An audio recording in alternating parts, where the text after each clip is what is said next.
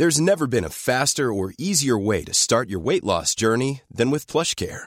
PlushCare accepts most insurance plans and gives you online access to board-certified physicians who can prescribe FDA-approved weight loss medications like Wigovi and Zepbound for those who qualify. Take charge of your health and speak with a board-certified physician about a weight loss plan that's right for you. Get started today at plushcare.com slash weight loss. That's plushcare.com slash weight loss.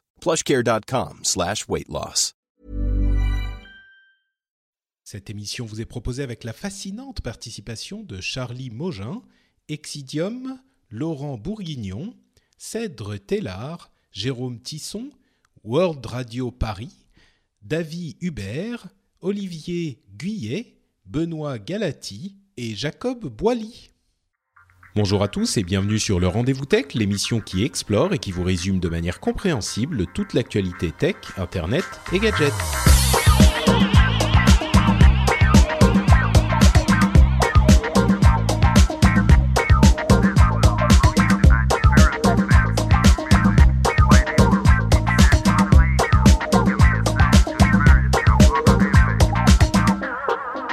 À tous et bienvenue dans le Rendez-vous Tech, l'émission bimensuelle où on vous résume toute l'actu, l'actu, technologie, internet et gadgets. Oui, oui, non, l'actu, c'est encore mieux. Je suis Patrick Béja, votre animateur et je suis avec notamment, vous avez, vous venez d'entendre sa voix, euh, Siegfried Touvenot, alias Captain Web, qui revient faire des siennes dans le Rendez-vous Tech. Comment ça va, Eh oui. Siegfried? Eh ben ça va bien. Et toi, ça va? Bah écoute, je suis en forme. Il fait un petit peu froid là-haut dans le nord, dans le dans le Grand Schnorr en Finlande. Bah, Mais Merci de m'avoir invité en tout cas. Bah ça fait toujours plaisir de t'avoir. J'espère que tu seras un petit peu plus sage que dans ton émission euh, le Captain Web que nos anima- nos auditeurs connaîtront peut-être un petit peu. Mais Mais bon, je suis, je suis on- sage on est à l'abri quand je suis de- invité chez quelqu'un d'autre. c'est ça, oui. Mais on est à l'abri de rien, on ne sait jamais. Euh, merci en tout cas d'être là. Euh, qui une autre personne nous rejoint également, c'est sa première euh, euh, apparition dans le rendez-vous tech, Marie-Amélie qui est là. Marie-Amélie, alors ton, ton nom de famille du coup c'est frère, hein, c'est bien comme ça. frère, exactement. Bonjour D'accord. Bonjour, merci à toi euh, d'être avec nous.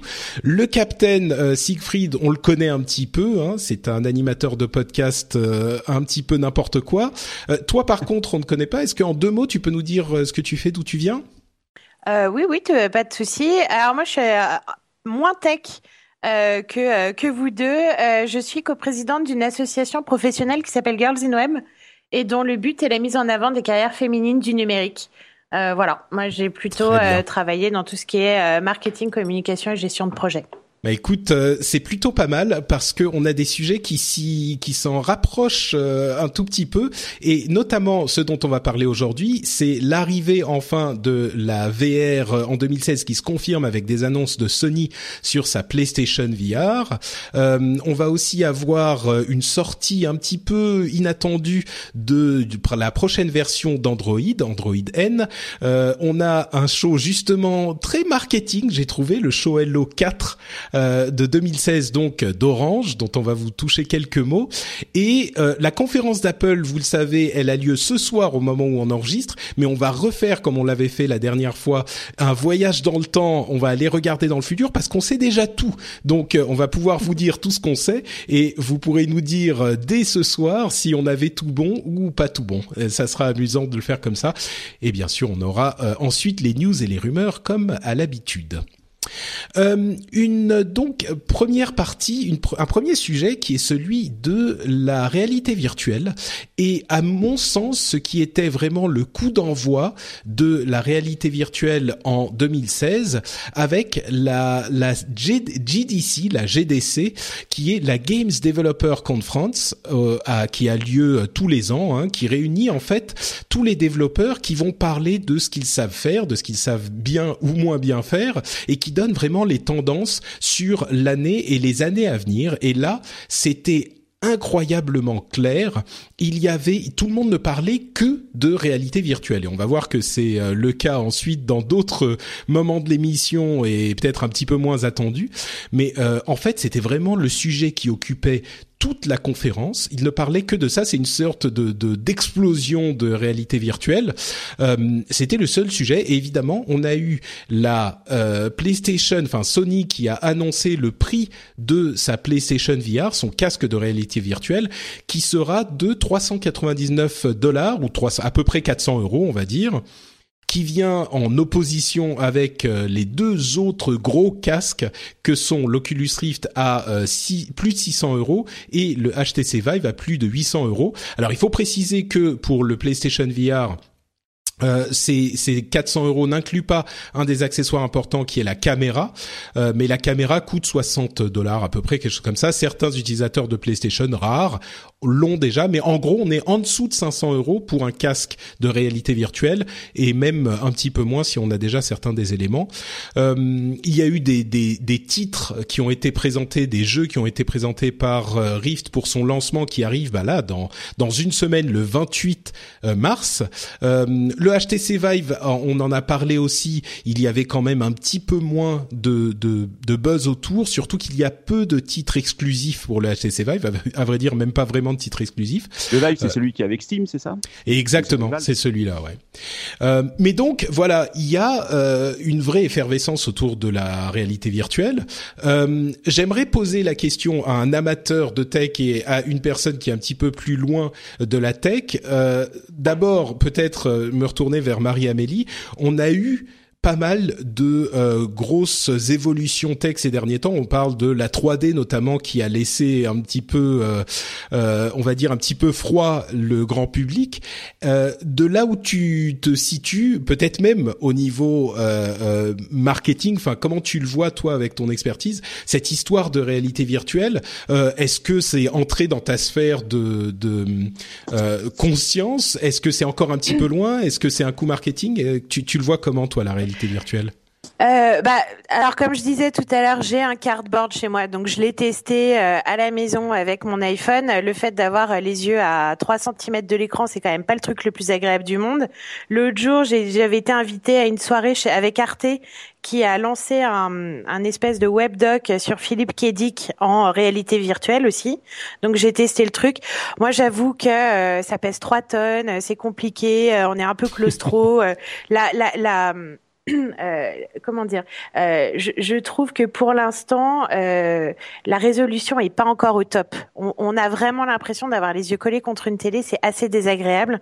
Euh, mais après, euh, après pourquoi pas hein, euh, J'avoue que j'ai été assez étonnée que la réalité augmentée ne marche pas aussi bien que annoncé. Alors quoi dire de la réalité virtuelle? Il y aura sûrement des tas d'applications.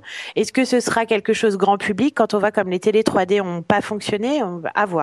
Je sais ouais. C'est vrai que bah, tu fais écho au sentiment de beaucoup d'auditeurs. Hein. Chaque fois qu'on parle de réalité virtuelle, il y a des gens qui nous disent euh, voilà technologiquement on n'y est pas encore, euh, c'est c'est lourd sur la tête, euh, l'écran, la résolution c'est pas ça. Et puis surtout effectivement, je me souviens de la réalité augmentée même à travers les téléphones. On mmh. parlait au tout début des téléphones. Oh là là, regardez, vous allez pouvoir voir où sont vos, euh, vos les, les, magasins que vous recherchez en mettant votre écran devant vos yeux et ça va vous indiquer en réalité augmentée.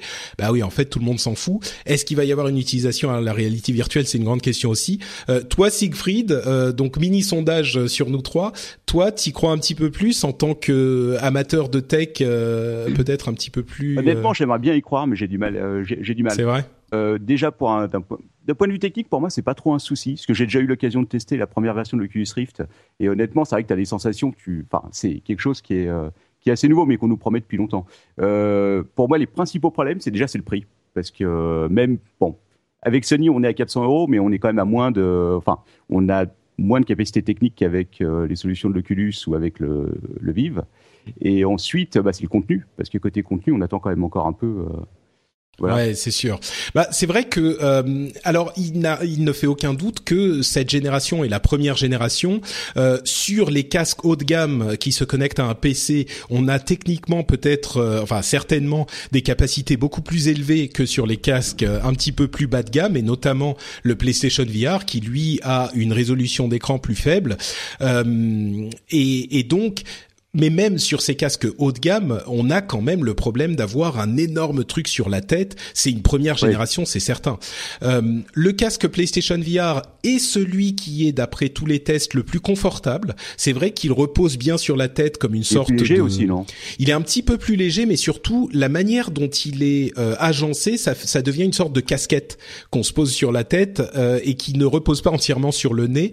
Euh, donc il est un petit peu moins euh, inconfortable que les autres. La résolution est moins bonne, mais euh, le, résultat, l'effet waouh euh, est quand même là parce que il n'y a pas de lag euh, d'affichage et la, qualité de, disons, la, quantité d'affichage étant euh, 60 images par, seconde au minimum, donc 60 à 90 images par seconde. Donc il n'y a pas d'effet vomitif, on va dire.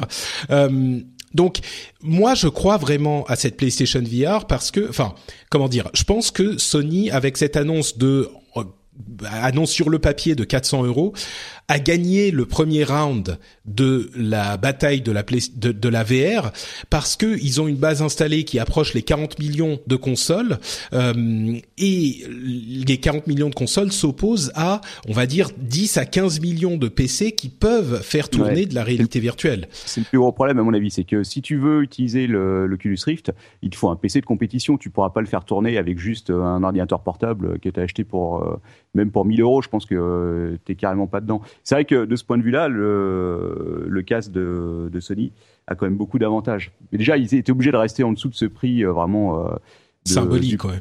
du, prix symbolique de la, P, de la PS4, quoi. Parce que payer ouais, plus ça. pour un accessoire que pour, euh, pour la console elle-même, c'était quand même difficile à vendre. Quoi. Après, bah, ça, tu montes que, à 500 euros avec les accessoires. Disons que oui, ça monte à 500 euros avec les accessoires, et puis surtout la PlayStation aujourd'hui est à 350 euros. Ah, euh, donc c'est quand même un petit peu plus cher. Mais, mais l'ensemble, en fait, ce qu'on a beaucoup fait remarquer, c'est que l'ensemble coûte à peu près le prix du, d'un casque seul pour PC. Par contre, euh, ce que me font remarquer beaucoup d'auditeurs régulièrement, c'est que la, le casque euh, pour PC s'adresse aussi à des joueurs, et ces joueurs, enfin les gens qui ont euh, un de ces 13 ou 13 millions de PC qui peuvent faire tourner de la réalité virtuelle, ils seront peut-être plus prompts à acheter un casque de réalité virtuelle que euh, les 40 millions oui. d'utilisateurs de PlayStation qui dont certains l'utilisent peut-être uniquement pour euh, jouer à un jeu de temps en temps et la réalité virtuelle les intéresse pas tant que ça. Ouais, quand t'as claqué, quand t'as claqué 3500 euros dans un PC de compétition, effectivement, 1000 euros de plus pour un casque. C'est pas faux, ouais. Mais je, je, je, euh, je, suis un peu comme euh, Marie-Amélie, je me dis que euh, le problème c'est j'ai peur que ce soit comme la 3D pour les films, tu vois, quelque chose qui va au finir au final qui sera pas va pas être adopté et qui risque de tomber un peu dans les oubliettes mmh. d'ici un an ou deux. Quoi. Bah c'est en fait la grande question à laquelle il va on va essayer de trouver une réponse en, en... alors à partir d'octobre vraiment là en mars ça commence avec l'Oculus Rift, octobre c'est la PlayStation VR qui arrive, ils disent qu'ils auront euh, allez 30 titres sur Oculus Rift à la sortie, 50 titres sur euh, sur PlayStation VR à la fin de l'année. Euh, mais à mon sens, c'est euh, la question, ça va être est-ce que c'est juste un effet waouh ou est-ce que il y a en plus une vraie utilisation? Parce que il y a certains trucs qui ont été montrés comme euh, une expérience Star Wars sur le PlayStation VR, Star Wars Battlefront, qui est un jeu je pense que le fait de rentrer dans ce type d'univers, ça va tout de suite faire l'effet waouh. Et il y a plein de gens qui vont être, disons que, je, peux vous reposer la question. Quand vous avez regardé un film en 3D pour la première fois, c'était sympa, mais ça n'a pas eu un impact sur vous, j'imagine. Mais avoir regardé un truc en réalité virtuelle, avoir l'impression d'être dans l'endroit qu'on vous montre, euh, ça fait quand même un plus gros effet que juste le cinéma 3D, non? Euh, Je sais pas, Marie-Amélie, quelle a été ton expérience? euh, Non, c'est vrai? Je, je suis pas tout à fait d'accord. En fait, euh, les, les, premiers films 3D que j'ai vus, bah, je crois que c'est à peu près comme tout le monde. Le premier, c'était Avatar. Ouais. Et en fait, la narration de Avatar a été pensée pour la 3D. Et ça, ça change beaucoup de choses en fait. Et, euh, et après, les autres que j'ai pu voir, euh, c'était des trucs type euh, Alice au Pays des Merveilles de Burton, qui a été mis en 3D a posteriori et qui du coup n'était pas adapté euh, stricto sensu pour euh, la 3D. Et en fait, c'est ce qui va, c'est le problème de tout ce qui est réalité euh, virtuelle. C'est encore faut-il que la narration s'adapte à ça. Et là, ce que ce que j'ai fait comme test, moi, là, ce, ce, ce web docu sur Philippe Kédic euh, fait par Arte, c'était sympa, mais on n'est pas encore là, quoi. Les, les, visages étaient flous. Alors, le, le, tout le dispositif été, avait été construit pour la réalité virtuelle. Donc c'était c'était fait euh, d'un point de vue scénographique et euh, et euh, en, en, termes de scénario pour cette réalité virtuelle là, mais n'empêche que moi j'ai trouvé ça techniquement pénible parce que voilà, on voit on voit la résolution de l'écran, c'est même pas tant une histoire d'image par seconde, c'est juste que l'écran n'est pas assez bon techniquement pour passer outre, les visages sont flous, le rendu des des proportions est très étrange parce qu'on est censé se placer à la hauteur d'un homme, sauf que du coup, on a des personnes soit très très grandes, soit très petites. C'est très très étrange hmm. en fait. Donc voilà, je, je sais pas. Du, coup, quand tu regardes vers le bas, euh, tu vois les, les, les jambes qui descendent à n'en plus finir avec cette perspective étrange. Mais c'est vrai que, ouais, en fait, la grande question, c'est sur la 3D, au final, il y a très peu de films qui ont été euh, conçus pour la 3D. Et quand c'était conçu pour la 3D, c'était souvent des documentaires ou des trucs qui se focalisaient tellement là-dessus qu'au final, la valeur qu'on pouvait trouver, la valeur narrative qu'on pouvait trouver euh, ailleurs, n'y était plus. C'est un petit peu mon impression. C'est exactement ça. Et c'est mm. la, la, raison pour laquelle euh, quasiment tout le monde est équipé de télé 3D sans même le savoir. C'est parce que ça a été à l'occasion de Coupe du Monde où on a dit, il y a l'impression d'être sur le terrain quand vous regardez un match de foot. Sauf qu'en fait, bah, les gens euh, soit l'ont pas mis, soit s'équiper de lunettes, c'était pénible. Et en fait, c'est ça. Au bout d'un moment, c'est est-ce que le médium, en l'occurrence le casque, euh, euh, vaut le coup et est-ce que l'expérience apportée derrière est satisfaisante? Les 30 titres dont tu parlais tout à l'heure, encore faut-il qu'ils aient vraiment été écrits expressément pour la VR. Et pas, dans, le jeu, vidéo, c'est un peu différent parce que tu quand même, euh, es au cœur de l'action, donc je pense que les jeux se prêtent peut-être plus que le film, que le cinéma, euh, à la 3D. Mais bon, voilà. Est-ce que ça mérite, euh, voilà, à la VR, ouais. Oui, mais comme PlayStation, si j'ai bien compris, euh, PlayStation, de toute façon, se proposait comme une espèce de media center global. Euh, c'est aussi la porte ouverte vers des films, non? Bah, en partie, oui. Ils ont euh, d'ailleurs notamment, euh, enfin, à mon avis, ça, ça sera l'étape 2. Euh, il est certain que la deuxième étape va commencer à essayer d'aller plus loin que le jeu vidéo. Mais au début, ils ont, ils ont annoncé que tous les tous les jeux et tous les contenus seraient accessibles via donc le casque, et que tu pourrais en fait mettre le casque et voir comme un énorme écran de cinéma devant toi. Donc tu pourras oui ce qui, ce qui pour moi est complètement anecdotique. Là, on est effectivement dans euh, c'est l'équivalent de la 3D rajoutée après coup quoi. Euh, ça c'est vraiment enfin quel intérêt de mettre le casque pour, Oui, oui, c'est pour dire on peut le faire donc on va le faire. OK, super. Mais là où ça sera vraiment intéressant, c'est euh, les trucs qui seront bah, comme le disait Marie-Amélie, euh, est-ce que ça va être vraiment conçu pour la réalité virtuelle dès le départ et bien sûr ils vont essayer mais à mon avis euh, c'est pour ça que je le c'est ce que je dis depuis le, le, le, début de cette histoire de réalité virtuelle euh, on va, on sait pas si ça va pouvoir donner quelque chose. Pour la 3D, au final, le coût entre guillemets euh, était trop élevé. Et quand on parle de coût, c'est pas juste le coût de production, mais le simple fait de devoir se mettre sur les, la, le, le, le canapé avec les lunettes, ça c'est un coût en fait, euh, pour notre confort. Et ce coût, ce simple coût de devoir mettre ces petites lunettes légères était trop élevé pour s'emmerder avec la 3D parce que l'apport n'était pas assez important. La grande question avec ces grosses, ces gros casques de réalité virtuelle, ça va être est-ce que l'apport en jeu dans un premier temps va être euh, va être conséquent? Et malheureusement la réponse c'est même pas que nous on l'a pas encore parce qu'on l'a pas essayé je pense que les développeurs eux-mêmes ne l'ont pas encore parce que ça prend du temps. Il va falloir un an, deux ans d'essai pour voir si ça va être sympa au-delà de euh, bah, quelques jeux où on est dans un cockpit et on peut observer l'espace autour de nous, donc c'est incroyable. Mais même cela, est-ce que ça va pas être pénible au bout de deux heures, quoi? Donc même pas au bout de, de dix minutes. pénible euh, et puis réécrire, euh, revoir de A à Z tout ce qui ressemble de près ou de loin à une scénographie, à un, mm. level design, à ce genre de choses. Et puis en plus le côté un peu familial est complètement déjà perturbé par les lunettes 3D, mais totalement mis en l'air ah par parce que vous, vous vous rappelez de cette image de Zuckerberg avec tous ces gens qui portent ces casques, c'est flippant quand même. non, c'est sûr. Côté convivialité, c'est sûr que tu as fait mieux. Quoi. oui, bah à moins que, à moins que, euh, on est pour le coup, euh, c'est un petit peu comme l'idée de se dire euh, c'est bon, on, est un petit peu des vieux cons en disant ça, mais quand on dit ah oui, euh, aujourd'hui on passe notre temps sur Twitter et dans les chatrooms ou dans le Slack ou dans des trucs comme ça, et on se parle pas vraiment euh, dans la vraie vie.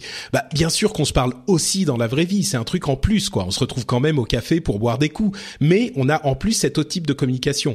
Est-ce que ce type d'expérience ne va pas nous permettre de nous retrouver autrement pour d'autres occasions virtuellement pour regarder tous ensemble une conférence de Mark Zuckerberg par exemple alors qu'on n'est pas tous au même endroit, c'est sûr que ce genre de choses va arriver aussi. Euh, à savoir mais si ça autant pour les personnes qui sont dans la même pièce, du coup, ça va. Oui, oui, bien sûr. Bien sûr, bien sûr, mais est-ce que peut-être que quand on sera dans la même pièce, ben on regardera tous notre télé, on n'aura pas besoin des cases de VR. Mais au lieu d'être moi tout seul devant mon ordinateur, est-ce que ça sera, ça serait pas intéressant de, je sais pas, hein, peut-être que non, mais est-ce que ça serait pas intéressant de mettre mon casque de réalité virtuelle sur les yeux et de me tourner et de voir euh, euh, mon pote euh, Jérôme Kainborg d'un côté, mon pote Cédric Bonnet de l'autre, quand je tourne la tête et de pouvoir leur faire des grimaces ou je sais pas, tu vois ce genre de bah, truc. Tu, vas loin quand même dans ta réflexion. Ouais, un petit peu loin, un petit peu loin. Voir, ouais, voir Jérôme voir euh, quand on est en train de jouer. c'est un peu chaud. Quoi. Alors, cela dit, la visio pour les téléphones, à part Skype, euh, ça n'a pas non plus super bien marché parce que les gens n'avaient pas forcément envie euh, de débarquer en pyjama ou en slip ou pire. c'est ça aussi. non, c'est vrai, c'est vrai. Mais du coup, la VR, c'est une solution parfaite. Tu peux choisir ton habillement virtuel parce que tu as un avatar en 3D, donc tu peux choisir d'apparaître comme tu veux. Ça peut être pire. Hein. Ça peut être pire, c'est pas faux, c'est pas faux.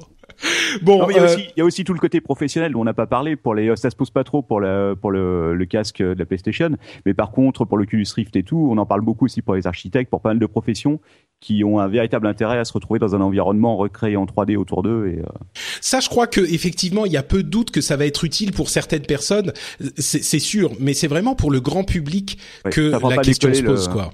Hmm. Oui, c'est ça. Bien sûr, on parle des architectes, on parle des des euh, euh des, agences de, des agences de immobilières par exemple ou ce ah. genre de choses. Effectivement, là ça peut beaucoup ça peut beaucoup servir mais moi moi je veux y croire mais euh, en, conclusion, je dirais on a eu ce travail aussi quand on a fait euh, on est on est passé à la 3D dans les jeux vidéo euh, et je l'évoque souvent mais il y a eu deux ou trois ans ou même plus quatre ans où les développeurs ont cherché tout bêtement hein, comment se plaçait la caméra, comment il fallait placer la caméra pour que ça soit pas désagréable, que ça soit facile à suivre, que l'action, que la narration euh, convienne? Et au bout d'un moment, on a fini par trouver. Euh, moi, je crois que si c'est bien fait, la, la, réalité virtuelle peut provoquer un, un, changement de dans la manière dont on expérimente le l'image suffisamment important pour que on s'inflige le casque sur la tête. Et en plus, à terme, avec euh, des version 2, génération 2, génération 3 de ces casques, ils seront plus légers, euh, plus meilleure résolution, etc. Et ça améliorera encore le, truc. Moi, je suis plutôt positif sur la, le sujet, mais bon. le, seul l'avenir nous le dira. Voilà. Je sais pas, moi je pense que ça va être dur quand même. On verra, on verra effectivement, mais euh, je pense que ça va être très dur à, à faire passer. Euh. Donc toi, tu vas pas résolu aussi, pardon, le problème pour les gens qui ont des lunettes. Parce que la 3D c'était pénible et euh, les casques de VR c'est pire. Ouais, ouais. Il faut avoir les yeux collés au, au, au truc. Euh, c'est vrai que c'est pas c'est pas très pratique, ouais. Euh, donc, euh, toi, Marie-Amélie, j'imagine que tu vas pas acheter ce genre de truc. Euh, Captain, tu vas investir? Bah, tu sais, avec tout, avec tout l'argent qu'on pique aux auditeurs, c'est possible effectivement que D'accord. Je vais réfléchir. D'accord, ouais, voilà. Euh, soutenez le, le, Captain Web pour qu'il puisse se payer un casque de réalité virtuelle. Et des pizzas, c'est Et des pizzas. Euh, un petit mot quand même pour signaler euh, sur euh, le Reddit, il y a Emric R qui nous a mentionné aussi l'annonce d'AMD qui dévoile en fait, en fait un casque de réalité virtuelle. Il y en a 10, 13 à la douzaine qui sortent en ce moment. Celui-là est intéressant, c'est le Solon Q parce que c'est vraiment un casque tout en un. En fait, vous avez Windows 10 un ordinateur et Windows 10 installé sur le casque euh, entièrement. Alors on disait que les autres étaient un petit peu encombrants. J'imagine que celui-là, euh, ça va être euh, trois fois pire. Mais bon, on n'a pas encore de prix. Il sort Faut faire de la musculation avant de le mettre. quoi. C'est ça, ouais, exactement. vous savez, imaginez en fait votre tour, votre PC posé sur votre tête avec des câbles qui vont vers le casque. Bah c'est ça. Non, je plaisante bien sûr. Le futur. euh, bon, on enchaîne avec Android N, la prochaine version d'Android. Il s'est passé un truc assez surprenant. Euh, il y a une semaine environ, c'est que euh, Google a carrément mis à disposition une version développeur de Android N comme ça, tout à coup, sans prévenir. C'est une version preview qui a été bah, mise à disposition comme ça, et c'est assez étonnant. On ne sait pas très bien pourquoi ils ont fait ça avant de présenter la hum, la, la, le, le nouvel OS euh, dans une conférence euh, comme on aurait l'habitude de le voir. Mais bon, elle est là, c'est Android N. Et les deux éléments essentiels de, de cette version, c'est euh, un écran divisé, un écran splitté pour du vrai euh, multitâche euh, et un système de notification qui est euh, mieux pensé, plus compact par moment, avec plusieurs pages, etc., qui est vraiment mieux foutu. Mais toi, tu as, tu es plutôt Android. Euh, bon, Marie-Amélie et moi, on est très euh, iOS. Toi, tu es très Android, Captain. ça te parle, cette nouvelle version? Bah, écoute, j'en sais rien, faut que je la vois. Le multi-screen, enfin le, la séparation. Multitâche, split screen, ouais. La séparation de l'écran en deux, je ne vois pas trop l'utilité, honnêtement. Mais bon, euh, souvent, quand il y a de nouvelles versions d'Android qui sortent, je pleure parce que je perds mes habitudes. Et au final, au bout de deux semaines, tu t'y fais et tu te dis, ah oui, finalement, c'était mieux. Donc, euh, hmm. écoute, c'est à voir. Je suis curieux de voir surtout les nouvelles notifications, parce que pour l'instant, celles telles qu'elles sont actuellement, elles me vont très bien. Donc, euh, mais pourquoi pas Il y a de la place à. Du bah, moment en fait, du moment que c'est pas comme l'horrible système de Facebook avec les bulles qui euh, qui viennent t'envahir ton écran. Ouais, voilà, ouais. Bah en fait, euh, le système de notification est pas mal foutu. Il, euh, il, il, est, comme je le disais, un petit peu plus compact. Par exemple, euh, vous allez avoir les, la, la possibilité de naviguer. Enfin, il y a à la fois les notifications et l'écran de configuration qui sont sur le même écran que vous allez pouvoir passer de l'un à l'autre facilement. Il y a le système de split screen qui est implémenté au niveau du système, au niveau de l'OS. Donc, ça va vous permettre vraiment d'avoir n'importe quelles applications, deux applications en même temps à l'écran. Quand on a un écran euh, super grand avec un gros téléphone, ça peut être pratique. D'autant plus qu'il y a une option pour euh, changer la résolution de l'écran, c'est-à-dire euh, qu'on va changer le nombre de DPI sur l'écran. C'est un petit peu compliqué à expliquer. Non, non, c'est pas ça. C'est que en fait, vous allez avoir plus de place à l'écran. Vous mettez, c'est comme si sur votre PC, vous pouviez décider, bah je vais augmenter la résolution de l'écran. Sur votre PC, c'est très possible. Et donc, vous pouvez avoir... Euh, pardon? Pour vérifier si tu as une bonne vue. Pour vérifier si tu as une bonne vue et surtout en fait euh, ce qui est très intelligent c'est que même si le développeur n'a pas prévu que son application devrait euh, s'agencer différemment pour s'adapter à un écran plus grand ou à votre écran spécifiquement, et eh ben là vous allez pouvoir décider que la résolution sera plus élevée et donc les éléments d'interface seront plus petits et du coup, non seulement vous pourrez afficher plus sur le même écran, ce qui peut être pratique si vous avez un gros écran, euh, mais en plus, ça permet d'avoir les deux les deux applications en même temps à l'écran euh, avec plus d'espace. Tu vois, là pour le coup, euh, dans l'écosystème Android qui est quand même très vaste avec plein de types de machines différentes, ça peut être pratique si tu veux avoir deux applications en même temps qui vont être affichées sans que les développeurs n'aient eu à implémenter le changement eux-mêmes. Ça me semble plus intéressant sur tablette que sur téléphone portable. Mais euh, bon, je demande à voir, quoi, vraiment, euh, au niveau de l'utilisation. Bah, sur téléphone portable immense de 6 pouces, euh, comme on en a beaucoup sur Android, Moi, j'en ai, pas, j'aime pas, je suis vraiment plutôt sur les petits écrans. Je suis resté sur un, je dois avoir un 4 pouces, je crois. D'accord. 4,5, mais. Bon, bah, et contrairement à, ah oui non mais 4,5 pouces c'est minuscule mon pauvre. Je sais je sais même plus non en fait je, me, je dis peut-être des conneries parce que je me sais même pas quelle taille il fait. Ah oui d'accord. J'ai un OnePlus dernièrement donc il doit être peut-être un peu plus grand. Que. Oui je pense pense parce bon, que c'est pas un énorme comme les euh, Galaxy Note qui. Euh, oui a besoin bah... des deux mains pour pour, le, pour le Bah le le 4 pouces c'est le la taille de des, des vieux iPhone 5 donc euh... Ah ouais non il doit peut-être effectivement. c'est l'iPhone 4 4 pouces hein. Euh, non, l'iPhone 4 c'est 3,5. Rendez-vous compte, c'était encore plus petit. Euh, c'est l'iPhone 5 4 pouces. iPhone 5 5S c'est 4 pouces. C'est vraiment minuscule. Ah oui, non mais c'est dingue. Et moi je faisais partie des gens qui disaient ah ben non, mais 4 pouces c'est très bien déjà. Pourquoi pourquoi avoir besoin de plus? Tu parles. Ouais, mais encore que euh, c'est moi je, moi je trouve que c'est assez agréable d'avoir un téléphone qui est, qui reste euh, plutôt petit, mais bon. Hmm. Oui, bah moi j'ai quand même un, un iPhone 6 euh, euh, normal, pas un 6 Plus, donc euh, je reste raisonnable, on va dire. Je suis à 4, euh, à, à, je sais plus, 4,5,3, je sais plus, 4,7, quelque chose comme ça. 4,7. Ouais, c'est ça. Euh, bon, bah écoutez, j'ai pas un énorme succès avec mon Android N. Euh, parlons plutôt alors de euh, ah oui entre parenthèses euh, le Pixel C, la tablette est moins chère pour pour fêter la sortie d'Android N peut-être. Donc si vous regardiez le Pixel C, bah il est disponible pour seulement, enfin aux États-Unis en tout cas, je sais pas si c'est le cas en France, mais il est à 349 dollars au lieu de 500. J'imagine qu'il a baissé chez nous aussi. donc voilà, le Pixel C, si vous le ziotiez et eh ben il est un petit peu moins cher. C'est une belle baisse de prix quand même. Hein. Euh, parlons donc plutôt du show Hello de 2016. Vous le savez, le show Hello, c'est la présentation d'Orange euh, qui vient nous présenter ses nouveautés. Et il y a eu une belle présentation. Ils en ils en font depuis, je crois, 2012 euh, chaque année un petit show Hello comme ça. Euh, Stéphane Richard là est venu nous présenter les nouveautés d'Orange. Alors, on va évoquer quand même un petit peu les nouveautés d'Orange euh, elles-mêmes, mais ils ont surtout parlé de Livebox, euh, de la nouvelle Livebox et de leur réseau de, de Internet of Things qui est euh, euh, qui est mis en place avec les lampes LoRa. mais moi, je voudrais aussi évoquer la conférence elle-même parce que je l'ai suivie en direct. Hein, j'ai, je fais des sacrifices immenses pour les auditeurs du rendez-vous tech et c'était effectivement une, une, épreuve quand même, euh, un petit peu douloureuse.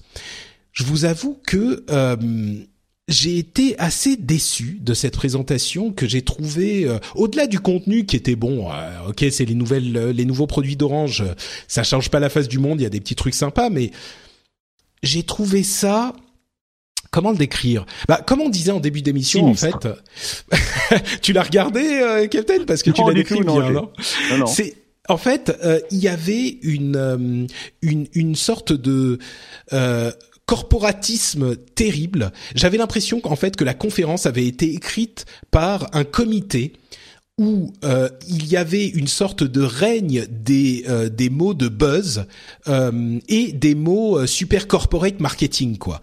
Et il fallait faire plaisir à tous les gens qui étaient présents dans le comité, qui avaient qui étaient en train d'écrire le truc, à tel point que ils ont même fait un, comment dire il y avait un moment de la, le moment qui m'a le plus gêné, c'était le moment où ils ont fait une présentation en réalité virtuelle. Je, je l'évoquais tout à l'heure, en réalité virtuelle où il y avait euh, Luc Besson qui était présent dans une pièce à côté et ils lui ont fait entre guillemets explorer l'intérieur de la nouvelle Livebox en réalité virtuelle avec un casque HTC euh, Vive sur les yeux.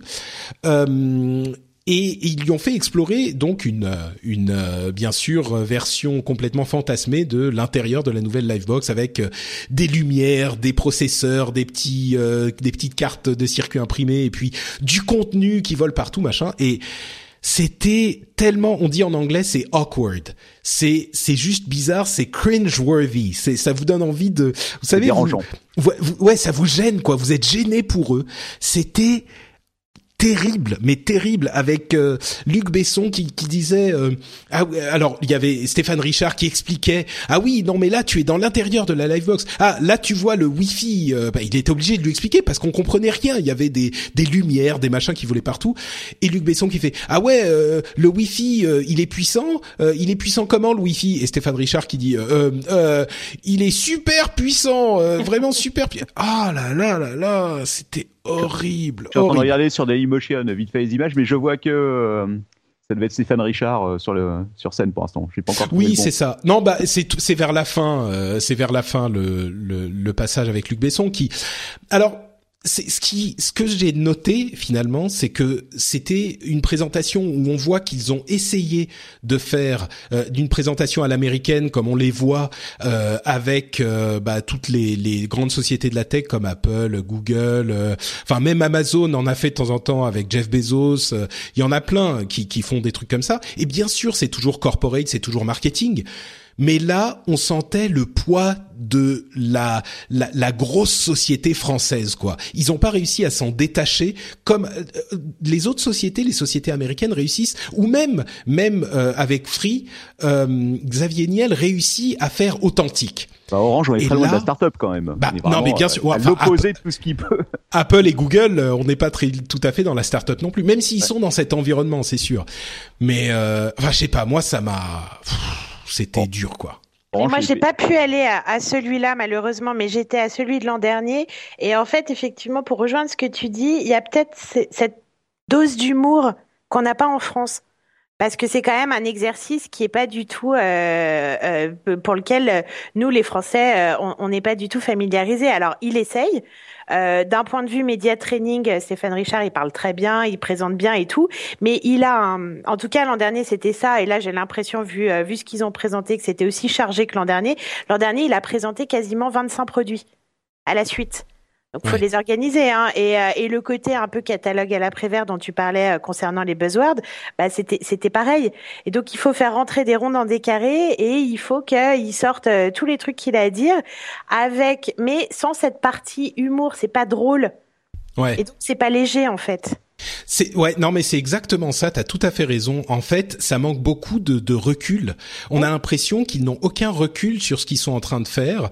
Euh, Stéphane Richard, mine de rien, bah c'est comme comme pour ces sociétés américaines dont on parle, mais c'est un PDG. Le type, c'est pas son boulot d'être présentateur non plus. Donc, ce qui lui, je l'ai trouvé pas mal. C'est ça. Oui, oui, non, mais il était franchement, il était pas mal du tout.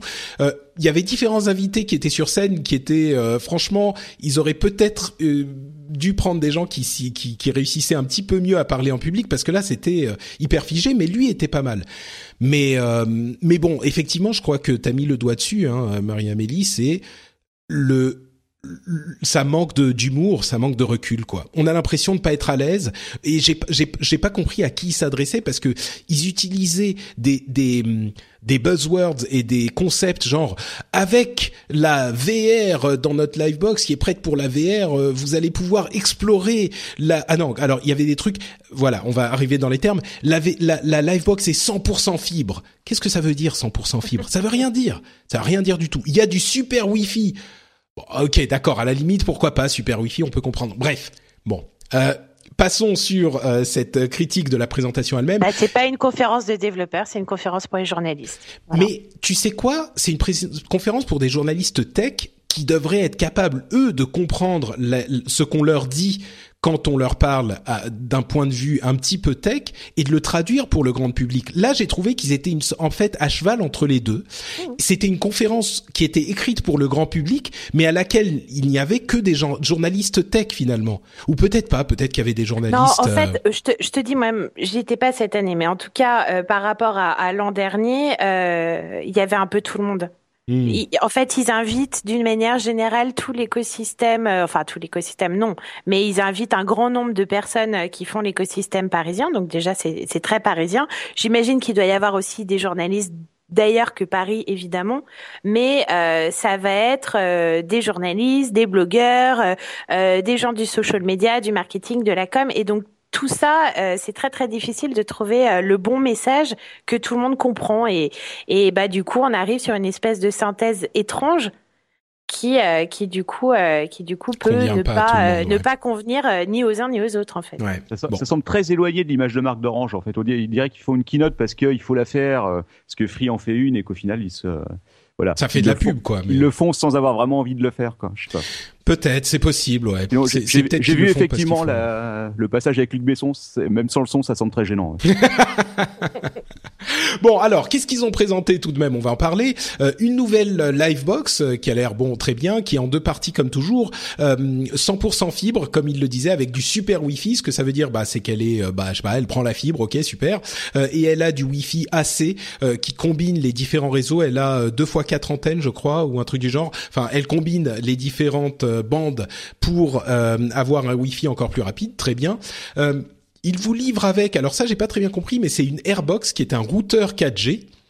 Et du coup, vous pouvez vous connecter avec les mêmes identifiants, soit à votre euh, à votre euh, Livebox, soit à votre Airbox. Et votre Airbox, qui est donc votre routeur 4G, vous pouvez le trimballer avec vous si vous partez en vacances ou je sais pas quoi.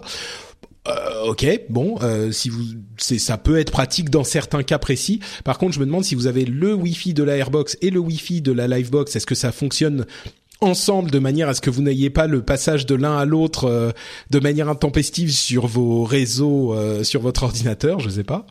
Euh, il y a un boîtier TV qui fait la 4K. donc la 4K arrive également et ils ont un assistant virtuel dans le boîtier TV, ce qui est un petit peu, je me demande pourquoi il faut que euh, en même temps, bon, c'est un petit peu comme toutes les les set-top box, ils ont un assistant virtuel comme Apple, comme euh, euh, Google, comme Amazon, tout ça. comme Office. Le trombone d'office. Comme le trombone d'office, voilà, c'est ça. à partir du moment où tu fais une set-top box, je comprends, tu vas vouloir avoir pouvoir parler à ta ta box TV parce que taper les recherches c'est super pénible euh, avec un petit clavier. Donc euh, ok, c'est pour ça qu'ils le font. Euh, et il y aura de la réalité virtuelle sur l'application OCS qui sera sur le Samsung Galaxy Gear et sur le PlayStation VR très bientôt. Enfin très bientôt cette année. sur le Samsung Galaxy Gear, ça arrive là dans les mois à venir. Donc, ok, de la réalité virtuelle encore. et enfin, euh, LoRa, le réseau de euh, de, de, de, de l'internet des objets, euh, qui est en fait mis en place avec des lampes, les lampes LoRa, et ça, j'ai trouvé ça assez malin de leur part, malin, euh, un petit peu arnaque en même temps, parce qu'ils disent c'est un réseau collaboratif. On va vous inviter vous tous à acheter des lampes et à les mettre un petit peu partout chez vous, et donc tous ensemble, on va construire le réseau, réseau dont bien sûr bénéficiera Orange euh, pour euh, son son réseau d'internet des objets.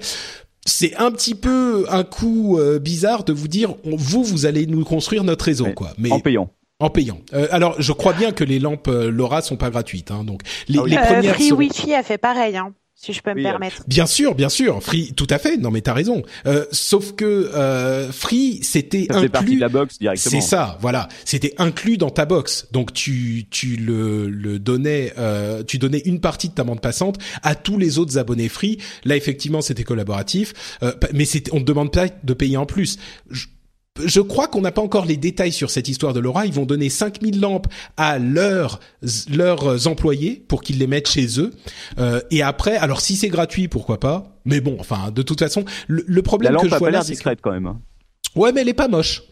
Ce qui est, quand même, euh, ce qui est quand même pas mal. Bon, ensuite, l'internet des objets, c'est, c'est, ce qui est intéressant là-dedans, c'est qu'ils sont quand même en train de prendre un temps d'avance sur ce réseau très basse consommation euh, pour l'internet des objets. Euh, c'est un standard. Euh, j'espère qu'il n'y en aura pas un autre qui va dans deux trois ans venir le remplacer celui-là. Mais en même temps, ça c'est une bonne initiative d'Orange. On sait que malgré tout ce que j'aime bien me moquer de de, de notre euh, de notre opérateur historique, mais c'est vrai qu'ils ont quand même euh, généralement été euh, assez innovants. On se moque du Minitel, du Bebop, de tout ça, mais c'était quand même des trucs euh, qui, qui ont poussé la technologie en France. Et là encore, ça marchera pas forcément à tous les coups et ça restera pas à tous les coups, mais ils sont en train de le développer. Il y a plusieurs régions qui sont dans la zone de test. Si vous êtes intéressé par l'internet des objets, allez allez regarder du côté de Laura. Euh, et enfin, c'était dans une interview à part où ils ont euh, annoncé que Apple va enfin ouvrir euh, l'iPhone au paiement Orange Cash. Sauf que ça sera pas avec le NFC, donc il faudra rentrer le code sur Orange Cash au lieu ils pourront pas a priori encore utiliser le NFC. Peut-être qu'à terme, avec une nouvelle version de l'OS, le NFC c'est un indice qui nous dit que peut-être que ça s'ouvrira aux autres développeurs aussi. Euh, bon, j'ai beaucoup parlé. Euh, Est-ce qu'il y a une chose qui vous a, qui vous intéresse dans cette nouvelle euh, Livebox de luxe euh, avec son son Airbox, son super Wi-Fi et sa télé, son boîtier TV sans fil 4K Est-ce qu'elle marchera? Parce que moi, toutes les Livebox que j'ai eues, il y en a aucune que j'ai réussi à faire marcher correctement. C'est toujours un enfer. C'est vrai. Pour, Internet, ça marche, mais alors après, pour par exemple l'interface télé, c'est juste à se tirer une balle dans la tête, quoi. Je sais pas. Ouais, bah écoute, moi chez mes parents ça marche. C'est pas incroyable, mais ça marche. Et puis là, ça marche sans fil en plus. Donc euh, bon, en même temps, ils ont pas de télé 4K, donc ils s'en foutent. Mais euh, oui, voilà, ouais, il y a aussi l'histoire de la 4K, mais ça, ça fait un peu gadget. C'est comme effectivement, euh, comme la, la 3D dans les films, etc. La 4K, je crois qu'on n'est pas prêt de l'utiliser, euh, ne serait-ce que parce qu'on manque de contenu, toujours. Ah, je dirais que la 4K, le, la différence, c'est que ça arrive et ça va arriver. C'est sûr que ça va arriver. Tu vois, c'est pas un truc qui va. Euh, euh, les télés petit à petit vont toutes devenir 4K et donc le contenu va arriver aussi. C'est pas comme la, la, je sais pas, la réalité virtuelle ou la 3D même où le contenu, on n'est pas sûr qu'il va arriver. Donc, euh, je sais pas, moi la 4K ça me parle un peu plus en tout cas. Et la 4K ça va arriver avec le sport. Aussi, ouais. Euh, un, match de foot, on voit, on voit les brins d'herbe qui volent. Euh, un truc de natation, on a l'impression de se prendre des gouttes d'eau. Enfin voilà, c'est ça aussi. Hein. Bah, c'était, à vrai dire, c'était comme ça que la HD avait été vendue au tout début. Je sais pas si vous vous souvenez, mais euh, c'était par le sport que c'était passé. Et c'est souvent euh, par le sport que passent ces innovations technologiques. Euh, ah, on dit toujours les innovations technologiques, ça, ça c'est établi par le sport ou le porno. Voilà, ouais, je pense que. Dire. ouais, et, et bah, d'ailleurs. Pour la réalité virtuelle, on sait lequel, et puis bah, pour la Voilà. caméra, on sait quel autre. Voilà.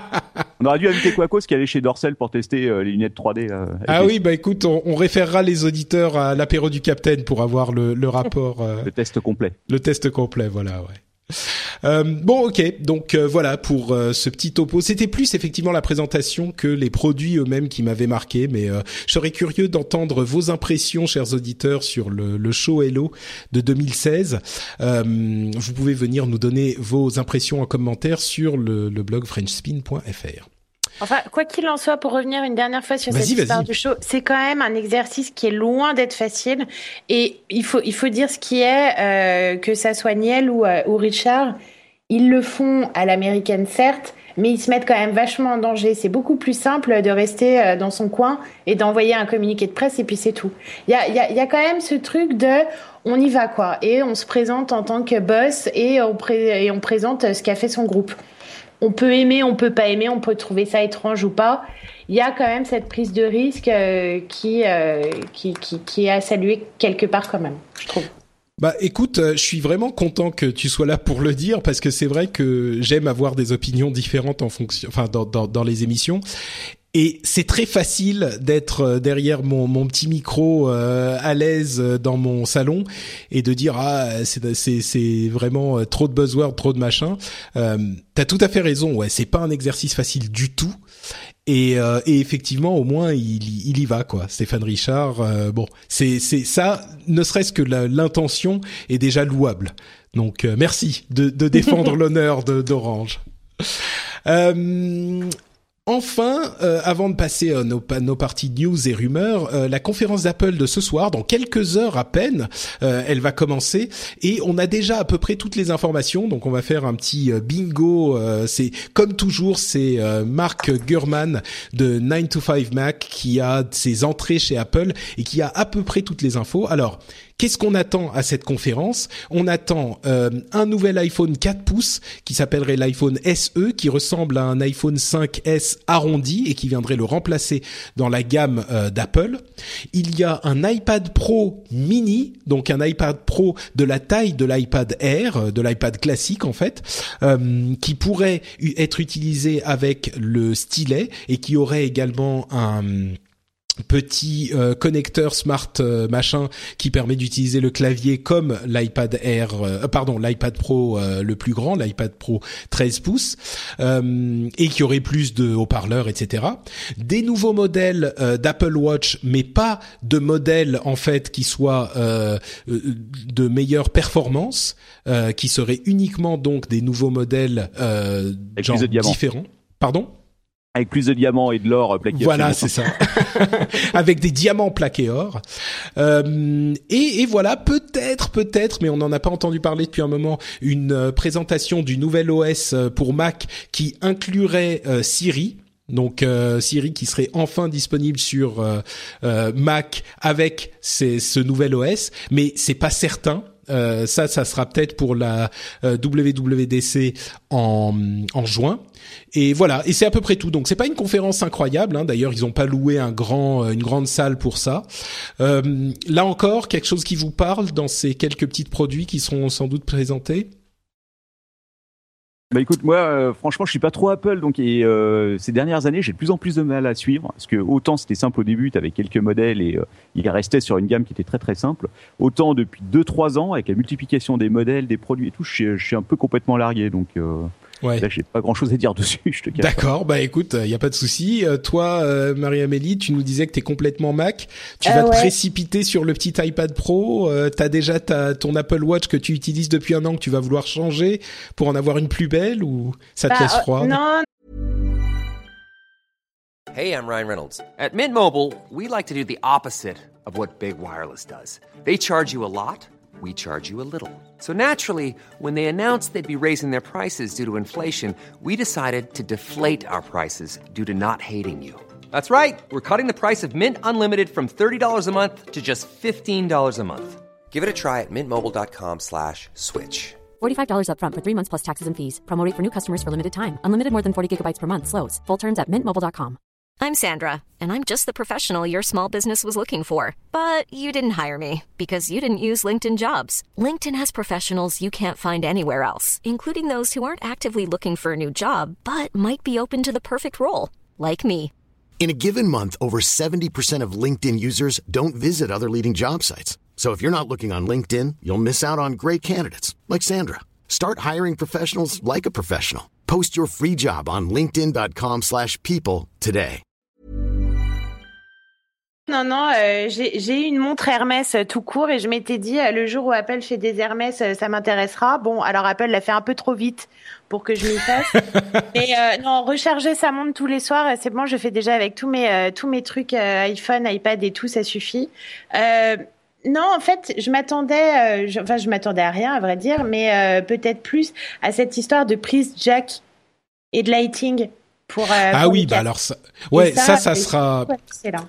Ouais, non, ça, ça sera a priori à la rentrée euh, avec les nouveaux modèles d'iPhone. euh, c'est vrai qu'on a beaucoup entendu de cette histoire de, de pas de prise casque sur le prochain iPhone, euh, et ça, ça serait avec le vrai refresh des iPhone 6, donc l'iPhone 7 qui arriverait euh, peut-être étanche et peut-être sans prise casque avec uniquement un, une- une- un port Lightning et peut-être même un, un smart connector lui aussi. Pour quel type d'accessoire, on sait pas, mais euh, mais ça, ça viendrait plus tard effectivement. C'est a priori pas euh, cette fois-ci.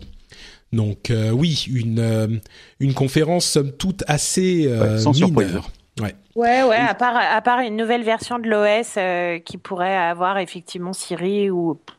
Ouais, non, je sais pas. Ouais. Il développe, il développe encore des Macs parce que sur euh, le côté informatique, euh, on en entend plus beaucoup parler. hein. Bah écoute, oui, oui, c'est c'est un moins gros business que leur euh, mobile, hein, bien sûr, mais ça existe quand même, ça existe quand même les Mac. Euh, je, je peux te l'assurer, moi j'en ai un de cette année qui peut pas faire tourner de jeu malheureusement, enfin très très mal, euh, ce qui m'énerve euh, au plus haut point, mais euh, mais ils sont toujours là. Ce qui est Euh, intéressant, c'est de voir qu'ils arrivent plus du tout à garder le secret sur euh, sur les nouveaux euh, sur les nouveaux produits. Quoi. Là, c'est vraiment euh, c'est Ouais. assez flagrant, je trouve. Bah, à vrai dire, la moitié des fuites viennent spécifiquement de Mark Gurman de 9 to 5 Mac. Il est hyper bien connecté. Et c'est vrai que maintenant, bah, ça fait, euh, je sais pas, deux, trois, quatre euh, conférences où, à chaque fois, ben, elle tombe le genre, euh, le, le soir ou le lendemain de quand on enregistre l'émission. Et parfois, je me serais, bon, si c'est une grosse conférence, peut-être qu'on peut décaler l'enregistrement de l'émission, mais là, d'une part, c'est une petite et en plus, même pas besoin parce qu'on sait tout ce qui va venir. Alors peut-être qu'il y aura une grosse surprise, mais, euh, bon. C'est peu probable. Euh, c'est peu probable, ouais. Et mais bon, si jamais vous écoutez cette émission vraiment au moment où elle sort, euh, sachez que on va faire un live avec nos amis de Geek Inc. euh, pour couvrir la conférence d'Apple. Donc vous pouvez nous rejoindre euh, sur euh, Geek Inc, sur le, le live de, de Geek Inc. pour euh, suivre ça avec nous. Bon, c'est pas tellement pour les annonces, c'est plutôt pour se marrer ensemble, hein, je vous avoue. Donc euh, voilà, sachez-le, on fait ça régulièrement quand il y a des conférences Apple. Euh, bon, bah écoutez, c'est tout pour nos gros sujets entre guillemets, hein, pour gros cette fois-ci. Euh, on va continuer avec nos news et rumeurs un petit peu plus rapides, mais avant ça, j'aimerais remercier une partie des auditeurs qui choisissent de soutenir financièrement le rendez-vous tech sur Patreon, comme vous le savez. Donc un grand merci, un immense merci à Villemagne, David Guillet, Charlie, Rémi Leroy, Dead Obi-Wan, Jean-François Antune, Nico Boguit, Émile Louis, Chris Edion, Goth Bastien. Merci à vous tous. J'espère que le. Je savais pas qu'Émile Louis sui- suivait ton, euh, ton Bah podcast. écoute, il y a peut-être quelqu'un qui s'appelle vraiment Émile Louis, donc euh, ouais, voilà. ouais, peut-être ou quelqu'un qui l'a rajouté dans le fichier. C'est possible vraiment, aussi, mais en tout cas, je, je, je remercie la personne qui a fait ça. J'imagine que c'est pas le Émile Louis auquel tu penses, Captain. Euh, merci en tout cas à euh, vous tous de soutenir l'émission. On est euh, vraiment en chemin vers le prochain palier. Euh, et entre parenthèses, je suis en train de penser. Alors, on est euh, euh, en train de continuer à progresser. Je me demande si je vais pas faire un truc euh, qui serait pas mal, c'est que à, à, à arriver à euh, allez 2350, je vais pas parce que vous savez le prochain palier c'est pour rémunérer deux des animateurs réguliers euh, de l'émission. Je me demande si à 2350 je vais pas en rémunérer un déjà euh, parce qu'en fait fait, euh, à ce stade à peu près, ça fait à peu près la moitié si on compte le deuxième épisode, épisode du mois qui, euh, qui, qui rapporte moins et les taxes et les, les frais et tout ça. Donc, je me dis, bah tant qu'à faire, beaucoup d'entre vous ont déjà contribué et ils ont contribué pour ça. Et comme on est en train de progresser, mais ça prend un petit moment, peut-être que je vais commencer à payer des gens. Donc voilà, continuez en tout cas à contribuer, c'est hyper important pour moi et ça me fait incroyablement plaisir, vous le savez. Donc euh, vous savez ce qu'il faut faire, c'est patreon.com slash rdvtech. Tous les liens sont bien sûr euh, partout dans les notes de l'émission, etc. Et entre parenthèses, euh, si vous avez reçu un mail vous disant que votre euh, moyen de paiement a été rejeté, n'oubliez pas d'aller le mettre à jour ou alors carrément d'annuler votre abonnement. Il n'y a pas de souci si vous voulez plus être abonné, vous partez quand vous voulez. Mais si vous voulez continuer à participer à l'aventure, n'oubliez pas d'aller mettre à jour votre moyen de paiement parce que sinon c'est pas pris en compte et ça complique les calculs. Euh, quoi d'autre Merci à tous ceux qui sont venus laisser des commentaires et des notes sur iTunes. Merci à Thierry, à euh, Damsense, à Anagram47 et à David de Nevers qui nous disent le top des podcasts techno. Euh, excellent podcast, plaisir bimensuel. Merci. Promesse tenue. Qui, euh, ça c'est David de Nevers qui nous dit bravo Patrick. Grâce à toi et tes chroniqueurs, je suis, j'ai vraiment une revue de la tech avec un rendez-vous jeu en complément. On est vraiment aware, dirait Jean-Claude et ça, je pense que c'est l'un des plus beaux compliments qu'on puisse me faire. Merci à vous tous d'avoir laissé les commentaires sur iTunes ou ailleurs. le euh, catalogue que vous utilisez, vous utilisez pour euh, trouver des podcasts, laissez un petit commentaire ou une note dessus. Ça aidera d'autres auditeurs à nous retrouver. Les news et rumeurs, euh, vous avez peut-être vu sur vos, votre web français cette semaine une sorte de campagne de campagne de comment dire euh, de prévention ou de sensibilisation aux bloqueurs de publicité euh, qui a été initié par le Geste. Alors qu'est-ce que c'est le Geste? C'est le groupement des éditeurs euh, de services en ligne. et en gros, c'est bah toutes les publications, toutes les grosses publications en ligne, ils ont soit bloqué une partie de leur contenu, soit ils ont mis des petites pubs à la place des pubs pour vous dire merci de whitelister, de mettre dans notre dans votre liste liste blanche euh, euh, euh, ce site si vous voulez consulter son contenu, si vous utilisez un, bloqueur de publicité. On sait qu'il y a à peu près 20 à 25% des internautes qui utilisent des bloqueurs de publicité aujourd'hui. ce qui m'a frappé dans cette campagne, c'est Bon, pourquoi pas sensibiliser Ça me paraît pas être une mauvaise idée, Surtout que vous le savez, moi j'ai beaucoup été euh, contre les bloqueurs de pub parce que éthiquement ça me pose un problème. Mais en même temps, ce qui m'a frappé, c'est à quel point il semble ne pas y avoir de remise en question de la de la présentation des causes qui poussent les gens à euh, utiliser des bloqueurs de publicité parce que c'est très bien de vouloir éduquer les gens et leur dire mettez-nous en whitelist, arrêtez d'utiliser le bloqueur de pub mais si on ne comprend pas pourquoi ils ont été amenés à prendre cette décision à la base, euh, je crains qu'on aille dans le mur, quoi. Si on ne veut pas revoir un petit peu sa mise en page, essayer de promettre d'avoir moins de trackers et moins euh, de ces outils que le lectorat rejette clairement, je comprends pas pourquoi ils vont changer, même si on c'est pas bien. Euh, je sais pas si vous avez un avis là-dessus. Enfin, tout le monde a un avis sur les bloqueurs de pub, mais je sais pas si vous avez vu ces, ces campagnes. Ce matin, en connectant sur le site du Monde, j'ai le droit à une page, à un splash screen, euh, effectivement, euh, avec une longue explication de pourquoi, euh, pourquoi il fallait que je désactive AdBlock.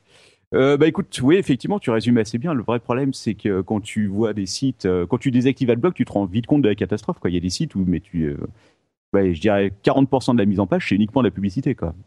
Donc, euh, au bout d'un moment, c'est vrai que tu fatigues et puis voilà. Ouais.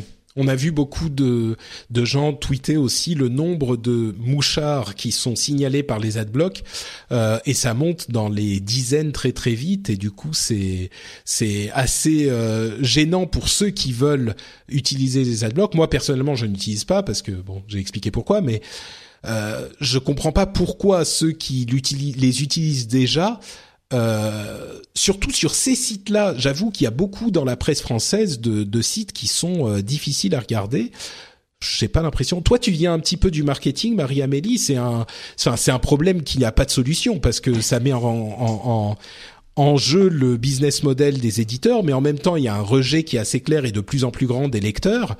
Euh, ah, Est-ce que le truc, c'est que moi, j'ai bossé, euh, j'ai bossé plusieurs années dans des boîtes qui font de la monétisation de trafic. Donc, euh, plus euh, tu accèdes à un contenu et plus tu es exposé à de la publicité. Ça, c'est et il y a énormément de sociétés en France qui fonctionnent comme ça. et à commencer par à commencer par les éditeurs de presse. Hein, le problème, c'est que si on monétise le contenu, encore faut-il qu'on ait accès à ce contenu. C'est ça le grand souci. C'est qu'à mettre, à mettre des, des, pubs dans tous les sens à la One Again, j'ai alors que je, normalement en plus franchement je, je fais gaffe euh, j'ai Spotify je paye euh, je paye pour la, la, la télé je, je, paye la redevance euh, je paye le streaming j'ai une carte UGC limitée. Enfin moi dès qu'il y a un contenu pour lequel payer je paye.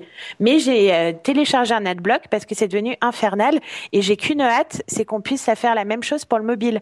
Parce que les consultations mobiles sont devenues impossibles. Ah bah tu peux. La dernière version d'iOS te l'autorise donc ah tu ouais? peux tout de suite. Ah, ah bah ouais, ouais, bah, oui. merci parce que Merci beaucoup. Ouais, ouais, tu, il y a des apps qui en fait euh, s'intègrent à l'OS. Euh, bah, tu pourras aller chercher AdBlock sur le l'App Store. Euh, tu peux déjà le faire depuis des mois. Là, ça fait des mois que tu aurais pu installer ton ah, AdBlock. Perdu. Non, mais en fait, c'est ça, c'est odieux. C'est que oui, je comprends tout à fait que ces gens-là aient besoin de la publicité pour vivre, et, et, et quelque part, c'est parfaitement normal. Pourquoi est-ce qu'on aurait droit et accès à un produit qui est gratuit? Mais après, il faut pas non plus prendre les gens pour des cons. Et si on propose quelque chose qui met vraiment à mal euh, la structure éditoriale, la structure en termes de contenu. Et j'imagine euh, les, conférences de, de rédac un peu houleuses entre euh, entre justement les journalistes et, et les gars du marketing et, et de, du commercial dans, dans, ces grands dans ces grands sites de, de, de médias qui, qui doivent s'écharper entre eux. Ah ben on vous a rajouté un pop-up. Ah non, pas encore. C'est très possible. Imaginez aussi que euh, les journalistes doivent pas être super contents de voir que euh, leur contenu est caché derrière euh, Dieu sait quelle pub. Ça, ça doit pas être évident. Ouais, c'est certain, ouais. Et, et du coup, alors, qu'est-ce que tu penses de cette initiative du geste là, de cette campagne qu'on a vue? Ça, ça te semble, ça te parle, ça te semble approprié? C'est le seul truc qu'ils puissent faire? C'est, enfin. Moi, ça me fait penser à, Pascal Nègre à l'époque quand il était chez Universal, euh, qui trouvait que euh, euh, le meilleur moyen avant tout, c'était d'acheter des disques. Voilà. on a un peu l'impression d'un truc, oui, oui, mais on s'en fout. Donc hmm. non, en fait, c'est la, la, la, cause. la cause, c'est la publicité qui a entraîné un effet, c'est les adblocks. Euh, dire que oui, euh, sans les adblocks, vous allez vous allez faire disparaître cette cause de, du, du, contenu parce que justement les gens n'ont plus les moyens de se financer, bah, vous avez qu'à vous adapter aussi euh, aux demandes des, des, de, de, vos lecteurs, puisque finalement c'est déjà ce que vous êtes censé devoir faire.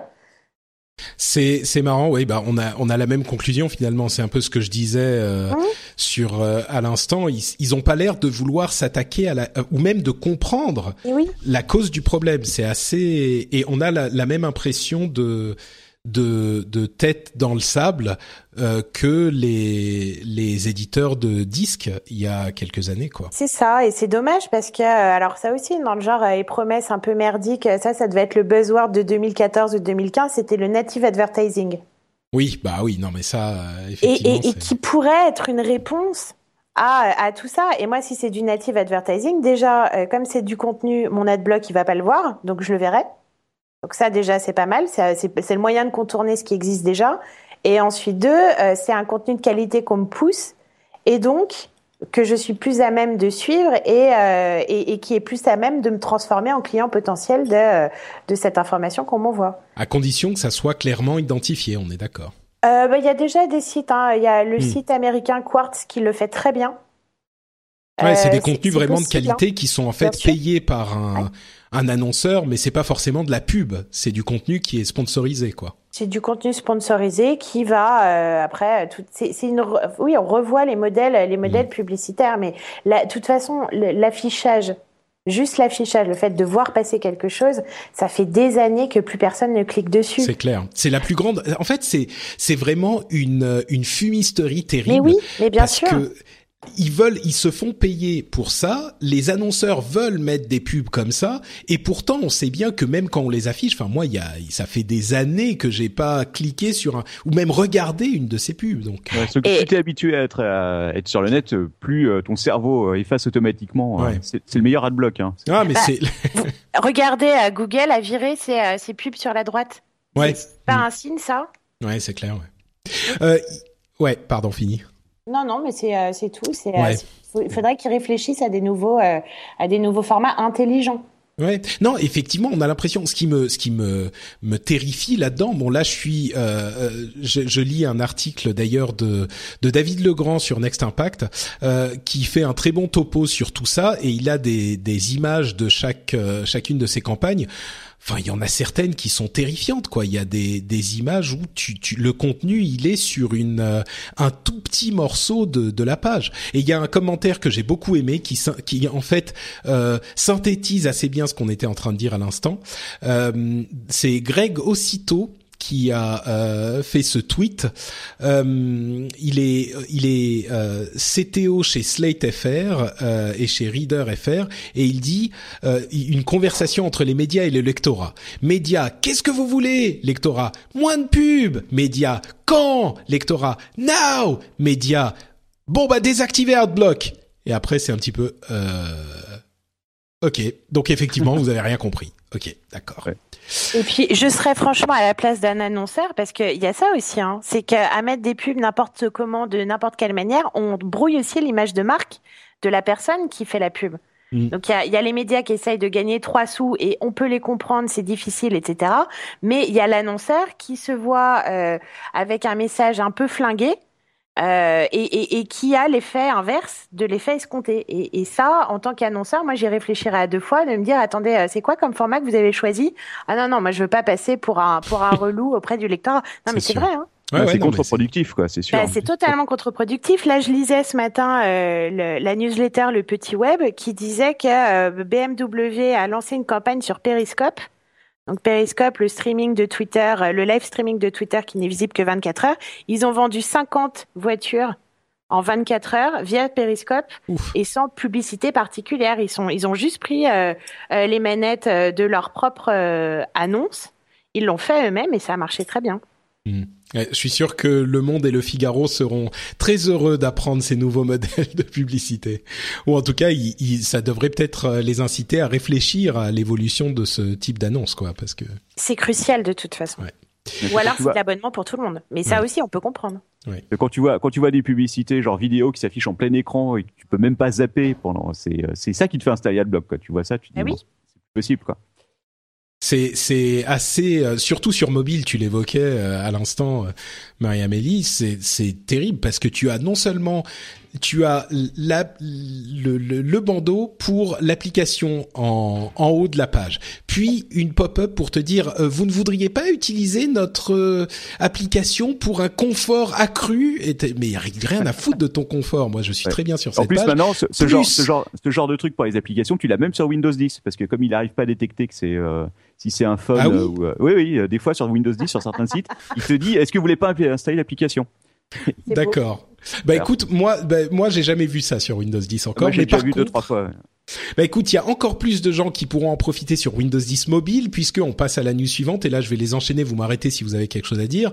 Euh, Windows 10 mobile est enfin lancé sur les euh, anciens appareils. Donc euh, si vous avez un vieux Windows mobile, et ben vous pouvez a priori, s'il est suffisamment récent, enfin le mettre à jour à Windows 10. Euh, donc avis aux quelques utilisateurs. Toujours dans le domaine de la téléphonie, le MVNO Google est ouvert à tous aux US et c'est le truc qui s'appelle le Project Fi, Fi. Euh, c'est assez intéressant en fait, c'est un, MVNO qui a des contrats au niveau de Google chez différents euh, opérateurs et qui switchent de l'un à l'autre en fonction de la force du signal. Là où ça peut être intéressant, c'est si ce concept euh, s'étend au-delà des États-Unis avec un, opérateur Google qui vous permettrait de vous connecter n'importe où, peut-être même n'importe où dans le monde. Pourquoi pas avoir Google qui ait des contrats avec plusieurs opérateurs dans, plein de pays et qui vous vendent ensuite la surcouche opérateur Google, ça serait magique. Moi, j'adorerais avoir un truc comme ça parce que dès qu'on voyage un petit peu, on le sait, hein, ça coûte super cher d'appeler ou d'utiliser de, la data. Ça, ça serait une solution. Euh, vous connaissez le projet de Hyperloop, euh, qui est ces tubes sous vide de transport de personnes et de marchandises, euh, qui permettrait d'aller à deux fois la vitesse d'un TGV. Eh bien, c'était en développement aux États-Unis. Là, il semblerait que la Slovaquie se soit lancée dans un projet de Hyperloop pour l'Europe. donc, peut-être que ce projet un petit peu fou, imaginé ou en tout cas relancé par Elon Musk, pourrait également arriver en Europe. Donc c'est plus uniquement les États-Unis qui seraient concernés. Euh, un sujet qui a beaucoup excité beaucoup d'auditeurs et beaucoup de gens sur euh, Twitter à raison et partout sur le web, euh, c'est le combat épique entre l'intelligence artificielle de Google et Lee Sedol, le champion de Go, euh, on en avait parlé la dernière fois. Euh, au final, euh, le champion de, de Go, Lycédol, pensait gagner 5 à 0 ou alors peut-être même 4 à 1 contre l'intelligence artificielle de Google. Eh bien, ah figurez-vous que c'est raté. Les ordinateurs arrivent et les robots sont bientôt là, puisque AlphaGo a réussi à battre Lycédol quatre fois sur les cinq combats, sur les cinq matchs. Donc, euh, pour info, hein, le jeu de Go est très très complexe pour un ordinateur parce que il y a tellement d'embranchements, tellement de possibilités. Ce qui se passe avec les échecs, c'est que euh, un ordinateur qui joue aux échecs calcule toutes les possibilités. des possibilités, ouais. Voilà, sur jusqu'à la fin du match, à chaque coup, et choisit la meilleure possible. Et sur le Go, il y a tellement de coups possibles que c'est impossible de faire comme ça. Donc il y a euh, d'autres systèmes qui sont utilisés. Euh, et donc là, il a gagné contre Lycédol. Il y a un autre super champion qui va peut-être euh, faire un combat contre AlphaGo aussi, mais pour le moment, Google en tout cas a clairement gagné 4 à 1. Il me semble que Lycédol a dit que, euh, en fait, euh, il avait euh, l'analyse des parties qu'il avait fait après coup lui avait permis de réfléchir à une stratégie qui permettait peut-être justement de, de contrecarrer l'ordinateur dans les prochaines parties. Ce pourrait être intéressant de, de revoir, enfin, de qu'il refasse justement une partie de 5 contre contre cet ordinateur pour voir le résultat au final. Ouais, voir s'il se s'adapte et s'il comprend. Voilà, exactement, ouais, mm. parce qu'il semblerait, enfin je crois, j'avais lu ça quelque part qu'il ait, euh, enfin plus ou moins compris la façon dont l'ordinateur réfléchissait. Et, euh... Bah en fait, je sais que je sais plus, euh, je connais plus le nom de l'autre champion. Euh, je, je m'en excuse, hein, je suis désolé, champion mais européen, celui qui. Non, c'est un autre champion asiatique également. Qui le, a le numéro un mondial? Ça doit être lui, oui. C'est Li Shang-ho. Ah merci, bah voilà, c'est lui euh, qui avait dit lui effectivement qu'il avait suivi avec beaucoup d'intérêt euh, le, les matchs en question et qu'il pense pouvoir battre euh, AlphaGo, mais qu'il est moins confiant que avant de voir les matchs en fait. Euh, il pense toujours pouvoir le battre, mais il est moins confiant, donc il se rend compte que AlphaGo est quand même pas mauvais quoi. Moi, il y a un truc à chaque fois dans ce genre de cas qui me. Alors oui, le fait que l'intelligence artificielle nous surpasse, bon, mais c'est combien il y avait de serveurs derrière et euh, combien ça a dépensé en électricité. Ça serait une bonne question. Non, non, mais parce que sérieusement, en fait, euh, on est capable, parce qu'on a encore ça pour nous, c'est la miniaturisation. Mhm. C'est vrai, notre petit cerveau encore est capable de faire des trucs euh, avec ses, ses, milliards de neurones. Euh, ouais, je sais pas. Je, je t'avoue que ça serait une bonne question. Euh, en tout cas, euh, Caligon sur euh, Reddit nous a fait passer cette news. Merci à lui. Si tu trouves aussi des infos sur la taille des serveurs d'AlphaGo, peut-être que tu peux nous la faire passer pour le prochain épisode, Caligon. Et la consommation électrique totale de tous les matchs, ouais, ça peut être drôle. Euh, voyons si on peut faire une recherche rapide. AlphaGo Server. Euh... Je crois qu'on en a parlé dans le dernier apéro. Il me semble que c'était pas si impressionnant que ça. Au final, ah c'était pas les énormes ordinateurs qu'il pouvait y avoir euh, à l'époque de du comment il s'appelait l'ordinateur d'IBM là le Deep Blue. voilà, ouais, ouais. Ça a l'air d'être beaucoup plus raisonnable comparé euh, à cette période-là. Et, euh, et, alors justement, vous savez, parce que moi j'ai juste vu euh, le, pendant la semaine là les matchs qui s'égrenaient et ah machin perdu, machin perdu, machin perdu. Euh, la vitesse de calcul de, de Google, c'était long ou pas? Alors là, tu me poses une colle aussi. Je t'avoue que je sais pas du tout. Non, je sais pas non plus. Euh, entre chaque coup, tu veux dire? C'est Ouais, une bonne ça. question. Ouais. Je sais pas. Euh, J'imagine qu'il y a un timer euh, comme aux, aux échecs, parce que effectivement, si tu laisses trois jours à AlphaGo Voilà. pour entre chaque coup, oui, bien sûr, il va trouver, mais j'imagine qu'il y a un timer quand même. D'accord. Donc chaque chaque jeu, en fait, visiblement, euh, durait deux heures en tout. D'accord. Donc, euh, donc effectivement, oui, tu avais euh, la possibilité en, en tout pour toute la partie, tu avais deux heures. Donc c'est c'est relativement limité. ouais. Euh, bah tiens, pour le coup, je me tourne vers euh, vers Siegfried. Euh, tu voulais nous parler euh, d'un Oui. sujet. Ben, des vignerons nous l'a posté sur Reddit lui aussi. Il se passe des trucs avec Boston Dynamics. Voilà, Boston Dynamics, alors c'est cette société que tout le monde connaît aujourd'hui avec leurs vidéos qui font un peu le buzz à chaque fois. Donc cette vidéo qui conçoit des robots, enfin qui travaille vraiment sur le sur la recherche sur des robots plus ou moins humanoïdes, beaucoup euh, des humanoïdes, et euh, surtout qui est financé. Enfin, je sais pas s'ils sont financés principalement par la DARPA, mais en tout cas clairement c'est des robots qui ont plutôt une vocation militaire. Alors ils avaient été rachetés par Google il y a de ça deux ans, je crois. Ça fait presque deux ans, ouais. Ça fait deux ans, ouais, c'est pas si vieux que ça. Et euh, donc, euh, suite, euh, enfin, en tout cas, la dernière vidéo qu'ils ont postée, c'était la fameuse vidéo du nouveau modèle d'Atlas. Vous l'avez vu, je pense, non? Oui, oui, oui. euh, Il y avait une vidéo très. En fait, ils avaient posté une vidéo dont on avait parlé la, la dernière fois avec le chien de Andy Rubin aussi. Euh, je sais pas si tu avais vu celle-là où Oui. leur euh, leur chien se jouait avec le chien d'Andy Rubin, Oui, un vrai chien quoi. Leur chien robot. Et mais oui, il y avait Atlas qui était hyper impressionnant aussi, qui marchait. Et... Voilà, qui, euh, qui donc euh, arrive à se relever tout seul maintenant, qui, euh, bon, qui a toujours cet équilibre assez impressionnant. Et euh, donc Google a, annoncé, je crois que ça date d'il y a quelques jours, qu'il euh, voulait donc revendre Boston Dynamics. Alors officiellement plus ou moins parce que euh, c'est pas trop dans leur euh, nouvelle politique avec Alphabet et tout. C'est des projets à trop long terme qui n'ont pas véritablement d'application qui leur sont utiles, etc.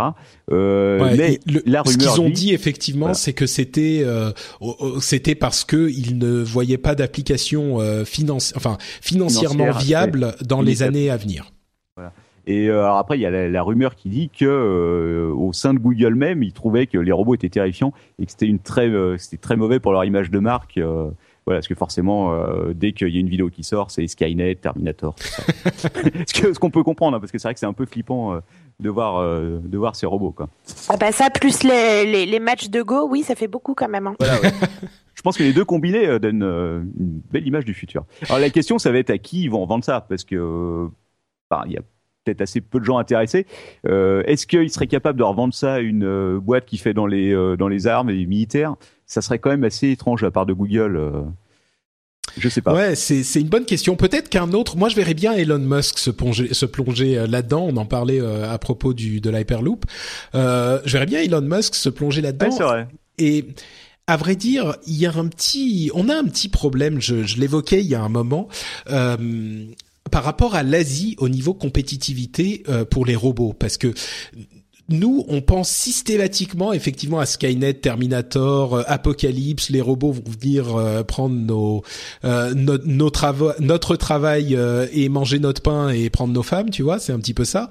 Alors qu'en Asie, ils ont une image beaucoup plus positive euh, pour les asiatiques, euh, euh, en, en- au Japon en particulier. Les robots, c'est euh, les gentils robots quoi, qui vous aident, qui font les les qui sont les les assistants ou les qui s'occupent des enfants. Enfin, c'est vraiment une image beaucoup plus ronde, beaucoup plus douce euh, de la robotique. Alors qu'ici, on pense tout de suite, ça dit peut-être quelque chose sur nos sociétés. On pense tout de suite à applications militaires, euh, Terminator Japon. avec ses avec ses Ouais. armes, etc.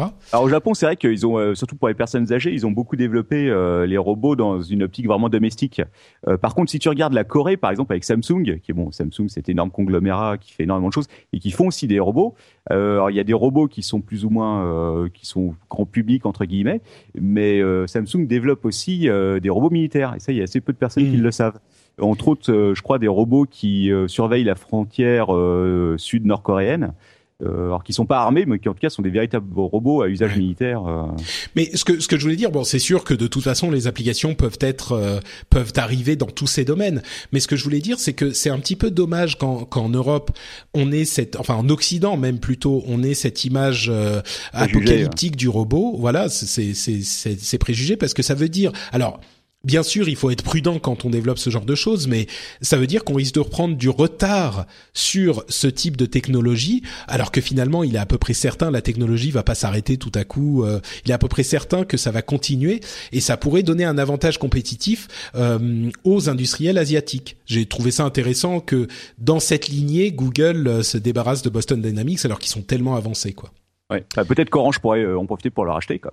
Orange, ouais, pourquoi pas. Il viendront Pour faire- à Livebox directement. C'est ça, oui, exactement. En plus de la, euh, comment ça s'appelle, la Airbox, euh, tu as en plus un petit atlas, un mini atlas euh, robot qui vient euh, te surveiller pendant que tu dors avec sa petite lumière rouge qui bouge. Hmm. Non. Après, sans, sans, sans virer parano et tout, euh, c'est souvent le cas dans les grandes acquisitions et c'est exactement ce qui s'est passé avec Google et Motorola. C'est qu'on rachète un truc, on récupère tous les brevets et puis on le revend après. Mais là, j'ai j'ai pas l'impression qu'il garde les brevets. Hein. Là, j'ai l'impression Ouais. qu'il se débarrasse du, du, Ouais. du tout dans son ensemble. Ouais. Donc, euh, je crois pas que ça s'applique là. Les coups de balai, il faut tout sous la maquette. euh. Ouais, un petit peu. Ouais. Mais tu sais quoi, du coup, euh, je pense que ta deuxième news que tu Oui, as là va mettre tout le monde d'accord, d'accord euh, à propos des robots. Ouais, exactement. Alors, c'est une deuxième news. Alors, on est encore très loin hein, d'une application, mais Domino Pizza a présenté un robot livreur de pizza. Alors, euh, c'est, je trouvais ça assez drôle parce que je sais pas si vous vous rappelez de ce robot euh, autostoppeur qui avait été euh, lancé au Canada. Ah oui, et qui avait parcouru euh, une Alors, bonne avait- distance. Voilà, qui avait fait, donc c'était une, plus une expérience sociologique que véritablement une expérience robotique. En tout cas, l'objectif, c'était euh, c'était de faire un robot autostoppeur qui devait traverser le Canada. Il a effectivement traversé le Canada. Euh, ils avaient retenté l'expérience aux États-Unis et je crois qu'aux États-Unis, il avait fait 20 km avant de finir euh, horriblement démembré dans une ruelle sombre, couvert de graffiti. Je, je sais plus où c'est qu'il est mort. euh, je sais pas si c'était à Chicago, à Détroit. Enfin bref. Voilà. Mais en tout cas, Domino Pizza donc a présenté ce robot. euh, bon, c'est aussi une façon de faire parler d'eux, euh, qui livrerait les pizzas et donc qui euh, remplacerait très efficacement, sans aucun doute, les livreurs qu'il faut payer. Voilà. Oui, drôle. bon, et j'ai j'ai aussi vu une news sur un robot qui ferait des pizzas carrément. Mais ça, je crois mais- que ça existe déjà, non? Ah oui, d'accord. Bon, bah, Je sais écoute, plus. Euh, je faudrait que je regarde. tu vois, c'est le début. Ils commencent à venir prendre nos boulots. Voilà, Euh, ouais. Ils Alors, le, truc marrant, le truc marrant aussi, c'est que le robot de Domino Pizza qui s'appelle DRU, euh, apparemment, c'est une déclinaison d'un modèle militaire.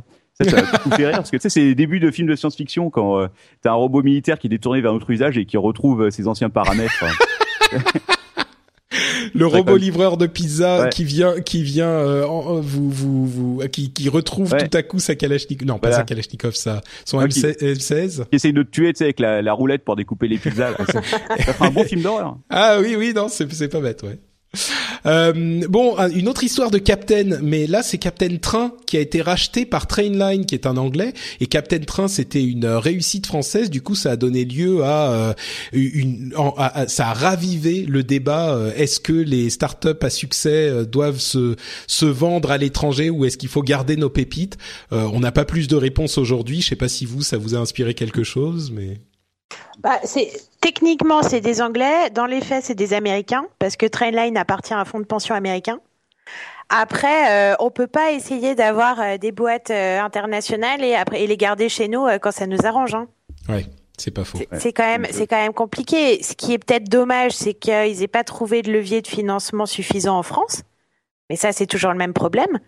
Mais après, qu'ils soient, euh, qu'ils soient partis chez les Anglais, euh, on, on leur souhaite juste pas une fin à la Pixmania euh, où on récupère juste leurs algorithmes et on démantèle le tout. Ouais. Parce que c'est ce qui s'est passé avec Pixmania, par exemple, et, et, et avec d'autres, parce que euh, la valeur de Captain Train, c'était justement, euh, outre cette UX et, et ce ton décalé, c'était surtout euh, les algorithmes maison euh, de, de mise en relation et de très très rapide euh, vers les différents euh, euh, systèmes de réservation des trains dans, dans l'Europe entière. Je crois que ils ont aussi, c'est aussi un rachat de marché euh, parce qu'ils se complètent bien euh, entre. Trainline et Captain Train. Donc Bon, je ne sais pas ce que ça donnera, mais espérons que euh, ce dont on parlait à l'époque de la question sur Dailymotion euh, se, se concrétisera, c'est-à-dire des retombées en fait euh, sur le, le, le marché français aussi, puisque plus on a de réussite de ce genre-là, plus ça développe euh, parce qu'ils reviennent et qu'ils continuent à financer, euh, ou alors parce que ça inspire, euh, ça développe aussi l'écosystème euh, local. Donc, amusant, Après, je je sais pas quel est quel est du tout le deal euh, que euh, Jean-Daniel Guillot, le boss de Captain Train, a fait. Mais généralement, euh, ils sont là pour deux trois ans après le rachat Et et, ils après se barrent, ils avec un gros chèque, exactement. Et il y a à peu près 99% de chances pour que euh, Jean-Daniel Guillot monte autre chose derrière. Exactement, ouais. Ouais, ouais, c'est ce dont on parlait à l'époque. Jamais vraiment perdu. Alors, il se sera peut-être monté avec une adresse fiscale belge, hein, ça c'est possible. Mais par contre, euh, mais par contre, ça, ça va produire de, de, de, la richesse, en tout cas intellectuelle, mm. euh, et de l'innovation en France. Ce que je trouve intéressant, c'est que c'est quand même Captain Train, c'est un site qui a été entièrement monté euh, sur la mauvaise qualité de ce, du, du, euh, du, site de la SNCF. c'est euh, quand, quand, même fou comme business model. quoi. C'est-à-dire, ils sont tellement mauvais qu'on va faire quelque chose qui va améliorer les choses. Et effectivement, c'est, c'est, ça fonctionne bien. Mm. Oui, tout à fait. Tu fais bien de le signaler. C'est le business a été monté sur la mauvaise qualité d'un du ah site bah d'origine en fait. Bah oui, oui, C'était presque une interface utilisateur correcte, enfin très bonne même. C'était la réponse, c'était la réponse à, effectivement au service déficients. Mais et, regardez, ce qui fonctionne avec Captain Train, pourquoi est-ce que ça marche pas avec les médias? C'est exactement ce que j'allais dire. La pub toutes les trois minutes, euh, ce qui est un peu le cas de Voyage SNCF. Et, euh, et, et, du coup, Captain Train a pris l'exact inverse en disant bon bah nous on va faire du volume et on va se financer sur les petites euh, sur les petites marges. Ben voilà. Mm. Ouais, peut-être parce que le, le, la création de contenu en fait coûte plus cher que euh, la création d'interface dont a pu faire preuve Captain Train. Donc, euh... et puis avec, euh, suffit de voir ce qui s'est passé avec Google News, avec les journaux, quoi. C'est aussi. Euh, ouais, c'est aussi un petit peu. Mais oui, non, mais bon, il y a clairement, il y a clairement un truc à faire au ah niveau. Ah oui, clair. Si on a, je pensais à l'aspect utilisateur. attention, Marie, tu, tu parles très très proche de ton micro de temps en temps, ça ça fait sauter le niveau du son. Je, je pensais à l'aspect utilisateur, c'est-à-dire que Captain Train s'est mis à la place des gens qui veulent acheter des billets de train, si les éditeurs de contenu se mettent à la place des gens qui veulent lire des contenus, c'est uniquement dans cette euh, dans cette comparaison-là, hein. évidemment pas sur le même business model.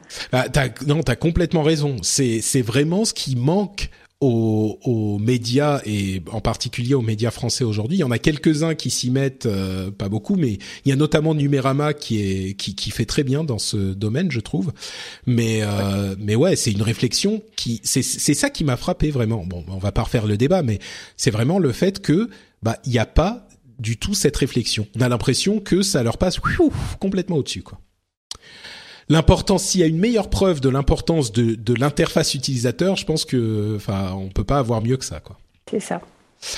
Euh, le mariage Orange et Bouygues continue à se préciser. Il, pour, il se pourrait que SFR rachète les clients de Bouygues et que Orange récupère le reste. Il y a peut-être même euh, Free dans la dans, dans l'histoire, mais bon, bref, on n'a pas encore tous les détails. Il y aura Free dans l'histoire, je crois. C'est obligatoire pour pas qu'il y ait mm. justement un problème de concurrence. Euh, C'est ça. Il me semble qu'ils sont ils sont vraiment obligés de faire un deal à trois pour pour arriver. Pour que ça puisse se faire, ouais. ouais pour que ça puisse se faire. Euh, et enfin, Free French euh, sur Reddit toujours nous a envoyé un, un sujet avec un abonné de Numéricable qui génial. a été suspecté à tort de pédopornographie pendant. Ça a duré des mois et des années duré, cette histoire. Ça a duré un an et demi. J'en ai parlé justement dans le dernier apéro. C'est une histoire fantastique. Oui, est-ce qu'apparemment le, si je peux, euh, je bah, vas-y, vas-y. Ok, d'accord. Donc, euh, en gros, pour euh, pour résumer l'histoire, euh, le vous connaissez tous Adopi qui euh, donc demande les adresses IP des contrevenants et donc Numéricap par exemple renvoie les adresses IP. Donc évidemment, comme ils voulaient pas faire ça à la main, ils ont créé un logiciel pour le faire automatiquement. Sauf que le logiciel, quand il trouvait pas l'adresse IP d'une personne pour telle ou telle raison technique, il renvoyait tout le temps l'adresse IP de la même personne. Et donc, euh, le gars s'est retrouvé avec 1500 dénonciations près de la DOPI, c'est quand même balèze. Mais bon, il n'y a pas que la DOPI qui demande, il y a aussi la gendarmerie et euh, la police nationale qui, des fois, demandent des IP. Il s'est retrouvé impliqué aussi dans une, une dizaine d'affaires, quoi. Donc euh, l'enfer quoi, l'enfer pour lui. Et ça a mis un an et demi avant que Numéricable se bouge ses fesses pour. Euh, voilà, pour Numéricable accepte de euh, regarder au plus près, enfin plus près dans son dans son code pour voir pourquoi. Alors heureusement, hein, euh, le, les autorités se sont bien rendues compte qu'il y avait un problème. Euh, ouais, enfin, ils, ils sont, apparemment pas... ils sont quand même allés lui, lui saisir du matériel et faire deux trois descentes plusieurs chez lui. fois, ouais. ouais, ouais plusieurs fois avant de s'en rendre compte quoi. C'est ça, bah oui, bien sûr. Disons que quand ça a commencé à faire 1500 contre contraventions, oui, ils se sont bien rendus compte que a priori, c'est la mais... qui a porté plainte auprès de la CNIL, euh, si je me souviens ouais. bien de l'histoire. Un truc du genre, oui, parce que bien, ils ont bien rendu compte que. Bon. Ah bah oui. Non. Donc euh, une histoire assez assez terrible et ça prouve encore une fois que euh, le la la technique n'est pas infaillible et du coup ça peut être un petit peu compliqué parfois pour certaines choses.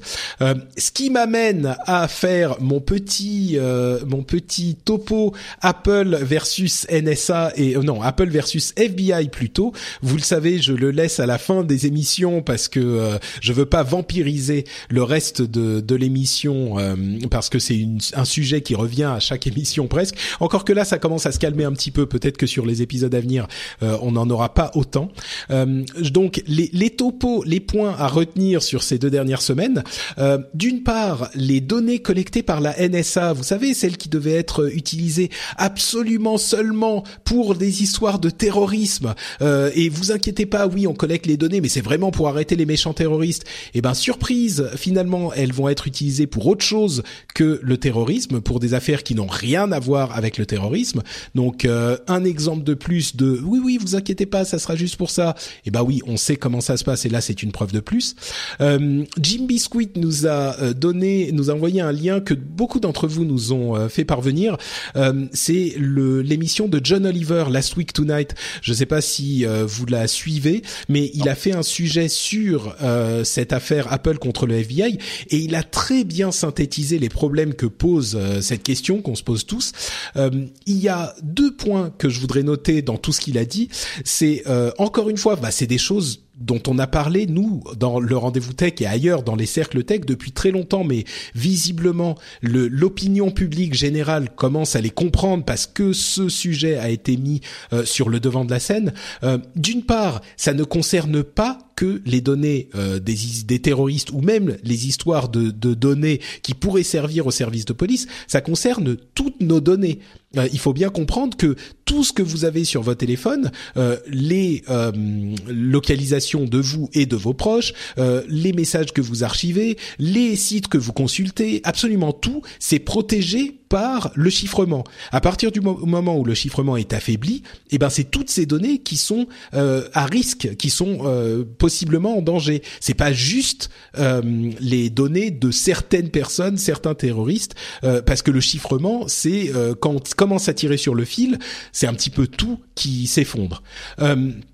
Et l'autre point sur lequel il a beaucoup insisté, c'est que si on commence à affaiblir le chiffrement sur certaines apps, eh ben tout simplement les gens qui ont des choses qui veulent faire des choses secrètes vont utiliser d'autres apps qui qui verront le jour immédiatement comme on l'a dit plusieurs fois. Et il a donné quelques exemples d'apps existantes et d'apps qui n'existaient pas encore mais il l'a dit avec beaucoup d'humour. Le jour où le chiffrement de ces apps là tombe eh ben ces autres apps qui n'existent pas encore existeront en trois jours. C'est ça prend vraiment euh, quelques instants pour recréer une nouvelle app j'exagère à peine.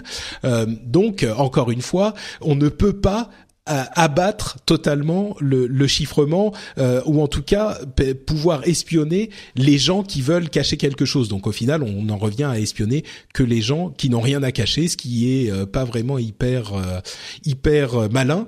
Et encore euh, je, je, finis juste avec ce, ce sujet.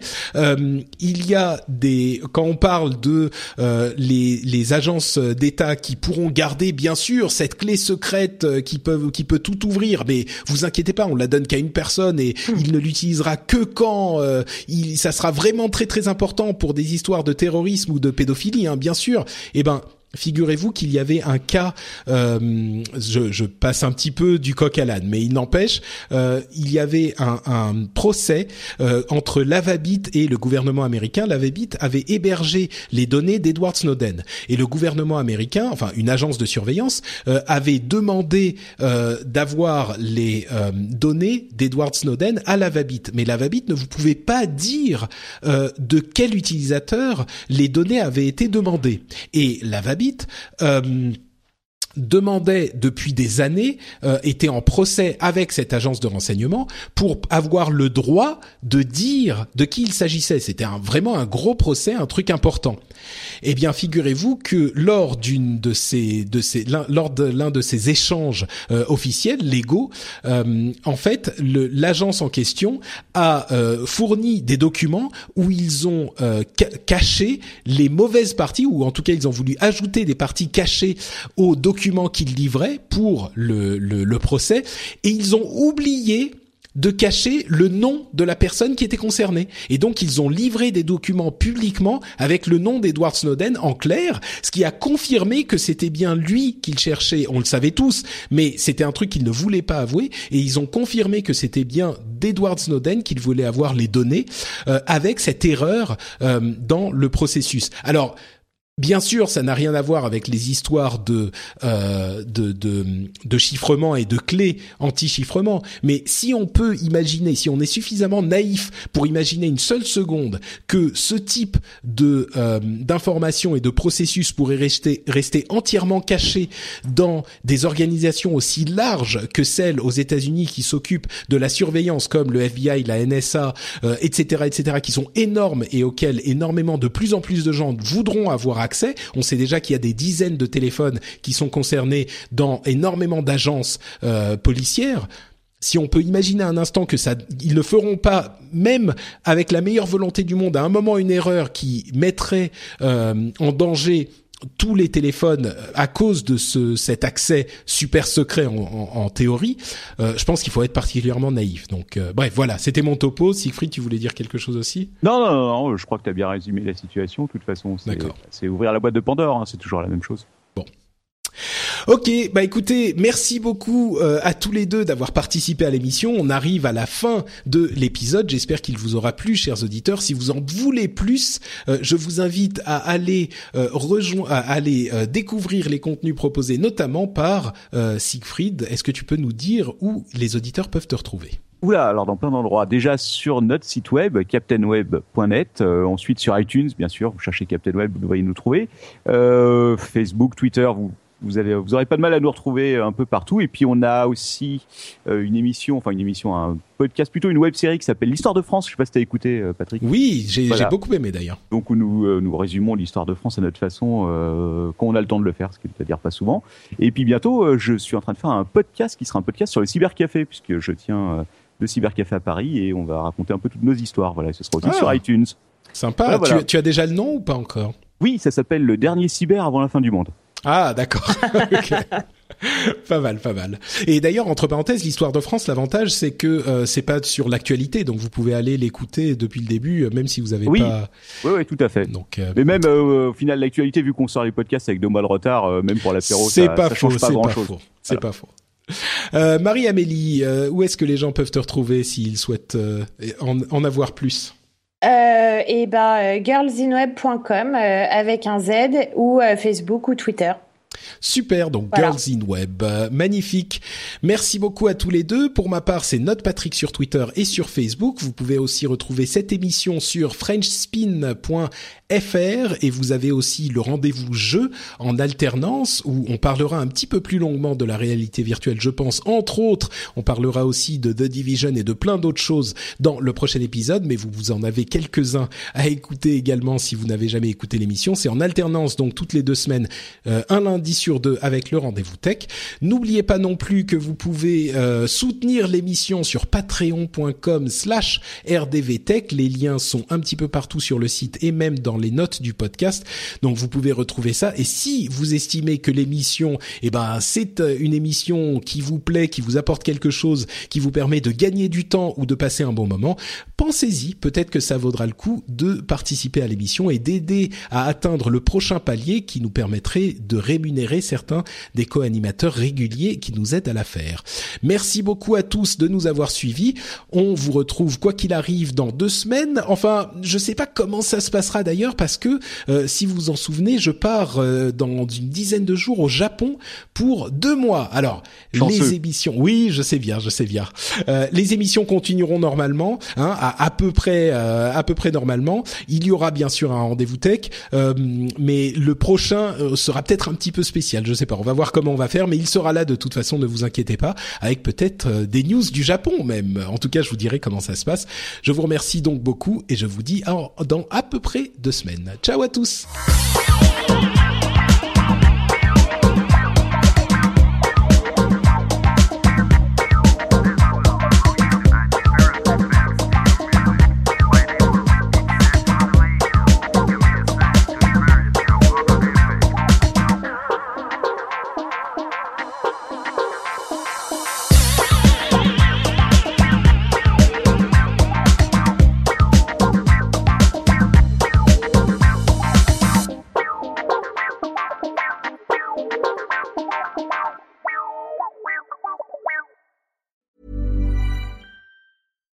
Here's a cool fact a crocodile can't stick out its tongue. Another cool fact you can get short term health insurance for a month or just under a year in some states.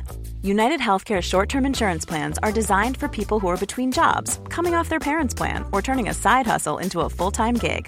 Underwritten by Golden Rule Insurance Company, they offer flexible, budget friendly coverage with access to a nationwide network of doctors and hospitals. Get more cool facts about United Healthcare short term plans at uh1.com. Planning for your next trip?